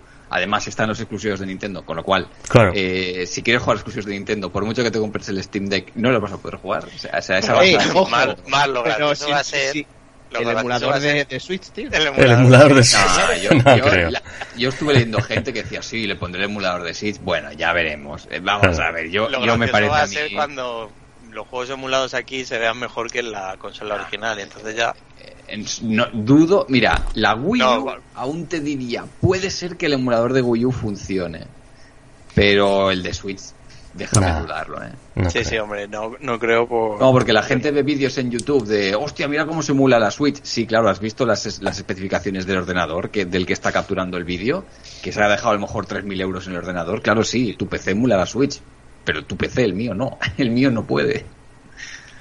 habrá que ver cómo funciona el- la consola de momento le va bastante bien que ya Pero había ese- algunos pero- agoreros de se va a comer los mocos porque no sé Para qué lo de siempre y otros dicen que es la Killer Switch y que no tiene nada que ver con lo que estamos Que no, comentando claro ahora. que ¿no? claro que no Nah, pero básicamente esto es de gente que no tiene ni idea de lo que está diciendo, estamos de acuerdo, o sea que tampoco hay problema, pero yo lo que sí que creo que es interesante porque es lo que decía un poco Mark, es un es una propuesta, es un concepto diferente y de esto ahora mismo pues no había nada en el mercado, entonces yo creo que es es interesante que, que ocurra este Sí, tipo de teníamos, teníamos las típicas GP De chinas. Win, efectivamente. Claro. eh, que sí, que Pero hay una gran diferencia. ¿eh? ahí. Sí, sí, hay Una- diferencia, una- pero Hay bueno, una que gran diferencia ya porque había las, intentos. las Yo consolas quiero- yo- chinas a lo mejor más o menos tienen la misma potencia que este Steam Deck, pero la venden mucho más cara. Sí, ¿Por qué? sí, sí. Porque Valve juega con una carta que no tiene el resto de compañías. Y es que Valve te va a vender la máquina, pero luego va a ganar dinero vendiendo juegos. Claro. Con lo cual, a lo mejor están perdiendo dinero vendiendo la máquina, pero va a ganar, van a ganar dinero por otra vía y al final lo van a amortizar. Ya. Las consolas chinas no, pues lo venden hardware, con lo cual tienen que, tienen que vender el hardware. ¿A cuánto se mueve que- una a cuánto se mueve una bicha de estas? El GP de Win 3, la última, creo que es la, o sea, no estoy muy metido, eh, Ya, la verdad, pero me sonaba que rozaba los 1000 euros, eh. Me sonaba que Sí, rozaba los sí, sí, la última de todas que no me acuerdo, eh, eh, que no sé si eran 800 pavazos o una Por ahí cosa Claro. así. debe ir, sí, sí, sí. y una, Y, una y cosa, no tiene ni de coña la ergonomía que va a tener la... una cosa la que os quiero comentar no veréis esto también a ver esto ha salido así como de la nada pero se, rumo- se rumoreaba ya de Mm. ella y además que sale en octubre no o en navidades de esta En. Navidades, Sí, ahí, diciembre. sí. Navidades. ¿No creéis que tiene un poco que ver esto también que, que Sony y Microsoft ahora han metido los juegos en Steam porque sabían que esto iba a salir y así tener los juegos de las consolas en una consola portátil también? ¿No ves ese movimiento un poquito también? por No lo ese había lado? no lo había pensado así, pero vete a saber, ¿eh? Ese- Porque es curioso que ahora se hayan... A ver si en Steam, sacar los juegos de Play en Steam y los de Microsoft, pues eh, por supuesto que sí, porque les va a dar, les va a dar pasta. Pero que no estuviera esto un poco en el horizonte y ya tendrían pensado, bueno, pues ahora sí tenemos ya nuestro- Electro- Electronic Arts, que también metió lo de la Play en nuestra Steam. consola portátil, aunque sea de Steam y tal, pero ya tenemos nuestros juegos en modo portátil, que es quizás lo que le podía faltar a las consolas de nueva generación, no sé. El otro día lo pensé un poco así. Por ser. interesante, Podría. sí, sí, sí. Sí, podría ser. Así que. Bueno, pues ya está, esto ya. Esto, a ver- sobre todo eso, cuando salga la. Yo, yo reservo el, el modelo medio, pero a mí, por ejemplo, me pone. eh, me ponía en la reserva porque yo no lo reservé en, la- en las primeras horas, entonces a mí me ponía ya primer trimestre de 2022. O sea, esto irá por. Irá Ah, por remesas y sea, reservas y tal. O sea, que te lo has reservado. Sí, además la reserva era, era, era- sí, sí, era, era, era 4 euros la reserva, o sea, tam- quiero Sí, decir, sí, tampoco, era- tampoco yo que sé si te arrepintieses o dijeses no, Claro. de ninguna manera, pues bueno, pero Es curioso, ¿eh? O sea, cuatro. Muy poca cuatro reserva. tío, que, Sí, sí. Que, las, que el- por una consola de nueva generación, o bueno, una consola cuando sale son 20 pavos en tienda física, más o claro, menos. claro, por eso, y sí, sí, yo el, el modelo medio reservé, que es el, lo que decía Mar, o sea, hay, hay- yo conozco un montón de gente que la ha reservado el modelo medio, ¿eh? pero bastante, bastante Sí, gente sí, ya te digo que lo ha petado. Lo ha Mm. petado. Así no, que, no será una especie de crowdfunding esto de, casi, ¿no? claro, 4 euros y mucha gente al final es, mu- es mucha pasta. Mucho dinero. O una manera, una reinversión para empezar a fabricarlas y todo eso. No sé. Una tontería que... Sí, hombre, hubieran pedido No, más a lo mejor, no. Pero- Platinum Games. por eso, por eso. Encima, claro, encima sale en diciembre, que es justo cuando son las ofertas de Navidad y se van a poner las botitas vendiendo juegos, que es un poco lo que decía Mark también. Todo lo que van a generar vendiendo juegos, aunque a lo mejor en, en hardware pierdan un pelín de un pelín de Es pasta. que a día, a día de hoy se valora muchísimo. eh, estamos cansados de verlo ya. O sea, cualquiera, cualquier juego que, que se saque multiplataforma y tal, ¿qué es lo que siempre vemos por ahí? La gran pregunta. ¿Y para cuándo en Switch? ¿Para cuándo en Switch y para cuándo en Switch? Hmm. ¿Por qué? Porque la gente cada vez quiere más comodidad a la hora de jugar, quiere más, eh, aunque, aunque luego el juego, el port quizás sea peor o lo que sea. Claro, la portabilidad, ¿no? Es, claro. Estabilidad, exacto. Y yo, yo me incluyo, ¿eh? Yo me Mm. incluyo, por eso me llama Mm. tanto el, el Steam Deck, porque es Mm. algo que muchas veces me apetece jugar, pero digo yo, es que no me apetece ponerme en el, en el PC, me apetece más tirado en el sofá, lo que sea. Pues joder, te ¿Y no, coges la y no Steam- creéis que tendrán que hacer también versiones adaptadas de los juegos? En plan, versión optimizada para Steam Deck o algo, algo tendrán que tocar para que el juego... Bueno, es que eso, es que eso ya lo hacen. Lo que pasa es que optimizan, normalmente no suelen, no suelen optimizar mucho, pero sí, según la arquitectura, pues se puede hacer un, se puede optimizar. Porque, por Las- ejemplo, yo os digo, por- Ubisoft, por ejemplo, que ha, ha dicho que, que, que bueno, que sí, que le llama la atención, pero que ya verán lo que hacen, ¿no? En plan de, bueno, ya veremos si sacamos nuestros juegos ahí y tal, ¿sabes? No sé, que algo habrá que hacer para pero, que pero, pero como esto, pero como esto en principio, como, como es un- una filosofía, vamos a decir, un, un como es un PC, pues entonces será, me imagino que será cuestión, aunque pueda haber optimización y tal, será cuestión de retocar las opciones, los ajustes de juego para Claro, que, sí, para sí. que rinda mejor, simplemente, o sea, A ver, que las librerías gráficas, eh, las más importantes como Unity o como Unreal, por ejemplo, eh, ahora yo supongo que empezarán a, a recompilar o a optimizar esas Claro. librerías para, para esta arquitectura, porque si va a funcionar bien, a nivel comercial me refiero, vale la pena que se dedique esfuerzo en, en hacer eso. Pero claro, en el, el momento que esas librerías se optimicen para, para esa máquina, entonces se entiende que los juegos en esa máquina rendirían o podrían rendir un poco mejor. Pero no creo, yo no me veo a todas las compañías ahora relanzando sus juegos un parche pa- de actualización para que, Nah, no para que esté- no, no, no, o sea, les, no ser- les cunde, no, no, no. a lo mejor lo hace alguno, Serán algún los indie, la propia Valve y poco más. Pero, Pero bueno, bueno, veremos habrá que ver, habrá que ver, porque yo de estas cosas no entiendo mucho de tema de hardware, no estoy muy metido, la verdad. Pero estuve leyendo un poquito de gente que sí que sí que sabe bastante más que yo. Y decían que la combinación de la, de la APU, de la gráfica con la CPU que lleva, está muy, muy bien, que tiene buena pinta. Vamos a ver a ver cómo, A ver qué ¿Cómo tal, y, y claro, y luego, y luego es esto que decimos, es que claro, es- esto no es una máquina china, o sea, es que, es que está detrás de esto Valve, que es que, que es que Steam es algo que a día de hoy ya utiliza absolutamente todo el mundo, entonces... Bueno, te digo una cosa respecto a eso, ¿eh? que Valve en tema de hardware tampoco tiene un buen currículum. ¿eh? No, no, no, Porque pero no- Steam Machines, claro, claro. cómo acabaron. Claro, pero el lo- controller también. Me, refi- me refiero sobre todo a, a lo que es el volumen de la compañía, que bueno, que, que por lo menos tienen recursos, si se lo proponen y lo hacen bien, que tienen los recursos económicos para sacar una buena máquina al, al mercado a un precio competente. Entonces, bueno, a ver qué tal funciona, pero sobre el papel, pues bueno, es, es, es muy interesante todo esto, es, la un, verdad que muy... es un mercado que dominan, o sea, que, lo que, mejor ellos. sí, sí, lo sí. que ha dicho también Mark, lo de, bueno, tú, tú puedes estar jugando en, en tu PC de sobremesa a lo que te apetezca y luego la posibilidad de decir, va, me voy un rato al sofá, pero continúo con la partida tal y como la tenía. Eso también es Claro. interesante, que al final ese es el concepto Switch también, es decir, es el concepto de Mm. Continúo con mi partida de mi juego a donde me la quiera llevar.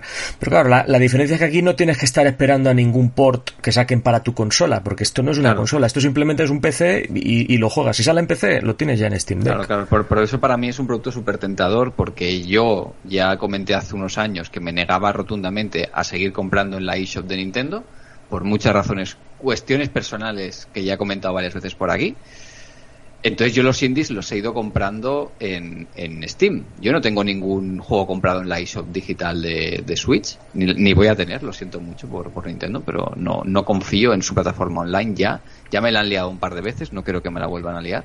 Entonces yo los indies, que yo consumo muchos indies, los compro en Steam, con lo cual para mí es genial porque la Switch la estaba disfrutando como un enano, pero no estaba jugando ningún indie. Ahora tendré es- ese sustituto, pero además no tendré que recomprarme los juegos otra vez. Es, ahí está la gracia. Claro, si yo te quería jugar a cualquier indie que tengo en Steam en Switch, tenía que volverlo a comprar.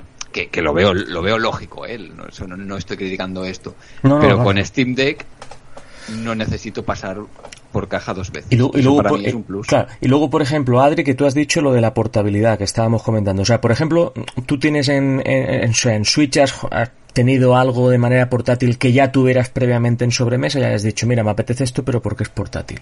Joder, la de Dios de cosas. Pero por ejemplo, Sí. por- pero por ejemplo, algún juego, Wi- ¿no? The Witcher por 3. ejem- claro, por ejemplo, pues es, ese juego si tuvieras Steam Deck ya lo ya lo tienes portátil automáticamente. Sí. Claro.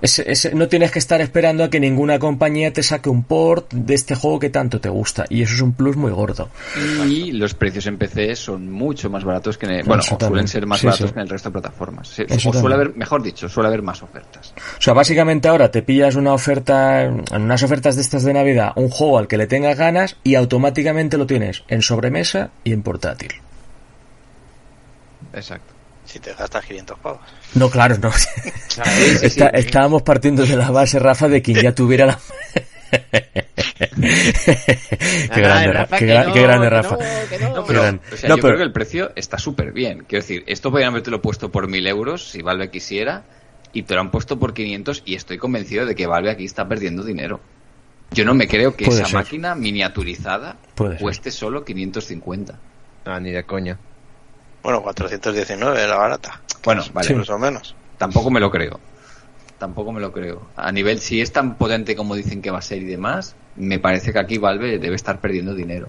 Sí. Pero bueno, es una inversión que hacen ellos. Es... Sí, la verdad es que lo, va- lo vas pensando así un poco y ya no parece tan cara. Pero Incluso aquí la pregunta sería, por ejemplo, que yo esto no sé, en, los últimos años hemos visto mucho también todo el movimiento de la escena Raspberry, ¿no? De PCs, a mi- mini, mini ordenadores a, bajísimo precio, que seguramente en países mm, que a lo mejor no tienen tanta accesibilidad a conseguir algo más fuerte, pues a lo mejor esto te puede sacar de la, de la, de la trampa, pues yo que sé, en un tema de ofimática o algo así, ¿no? Eso se utiliza mucho en, en esos temas. Eh, Habrá que ver, por ejemplo, la pregunta sería si alguien que no tenga PC, si con algo de esto podría tirar. Seguramente sí. Si, sí, tiene ¿eh? salida HDMI le puedes conectar Claro, claro. ratón. Por eso lo digo. claro, tiene que ser muy incómodo tenerlo ahí conectado, ya, con ya, el cableado y todo el rollo. Pero bueno, sí, en principio si le puedes meter Windows le puedes poner el Office, por ejemplo. Exacto. Yo creo que sí. Cualquier caso, pues ya está, chicos, nada, lo, lo vamos a dejar aquí y, y nada, lo dicho, que hemos hecho aquí un repaso de varios temas aquí de actualidad del último mes, mes y medio, con todo el E3, con lo que ha pasado también después con la revisión de Switch y noticias varias y, y ya está. ¿Cuándo, cuándo es esto? Tokyo Game Show es en septiembre, ¿no? Y, Septiembre, sí. Pero antes estará, ¿se hace Gamescom este año? Sí, será, me Ay, imagino pues que no sí. lo sé.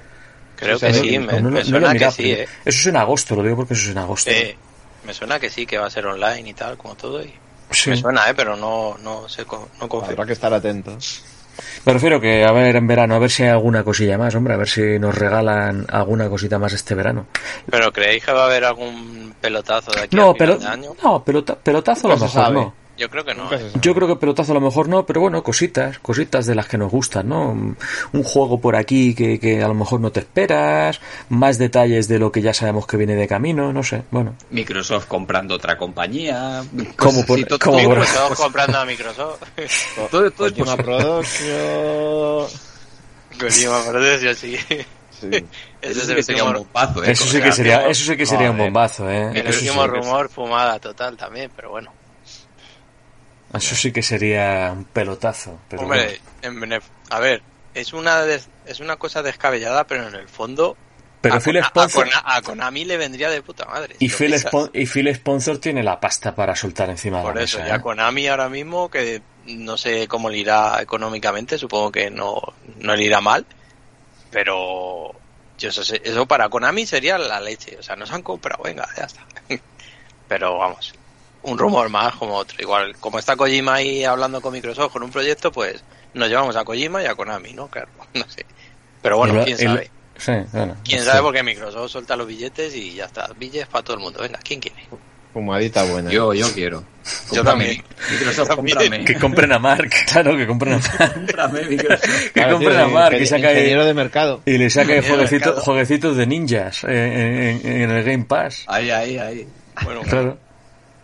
Pues eso. En fin, bueno, a ver qué pasa, a ver, a ver si hay, hombre, yo siempre tengo la esperanza de que haya cositas, ¿no? O sea, que a ver si hay un, un buen verano y, ya está, pues nada, nosotros nos seguiremos escuchando por aquí y este, hemos tardado un pelín más en tenerlo, eh, más que nada por eso, porque estuvimos aguantando un poco a ver mm, si había detalles de alguna cosita de Sony, puesto que no había ido al E3 y tal. Al final, mira, indirectamente, pues no fue lo de Sony, pero hemos comentado lo de Switch, que también está muy interesante. Así que, pues ya está, chicos. Si no hay nada más que comentar, mmm, nada, y la gente que esperamos que les guste el programa. Y ya está, nos escuchamos pronto por aquí también, ¿vale? Así que un abrazo para Rafa Adrimark. Cuidaros, chicos, un abrazo. A disfrutar el verano, gente. Un abrazaco. Un abrazo y viva Metroid. un abrazo y a disfrutar de videojuegos como siempre.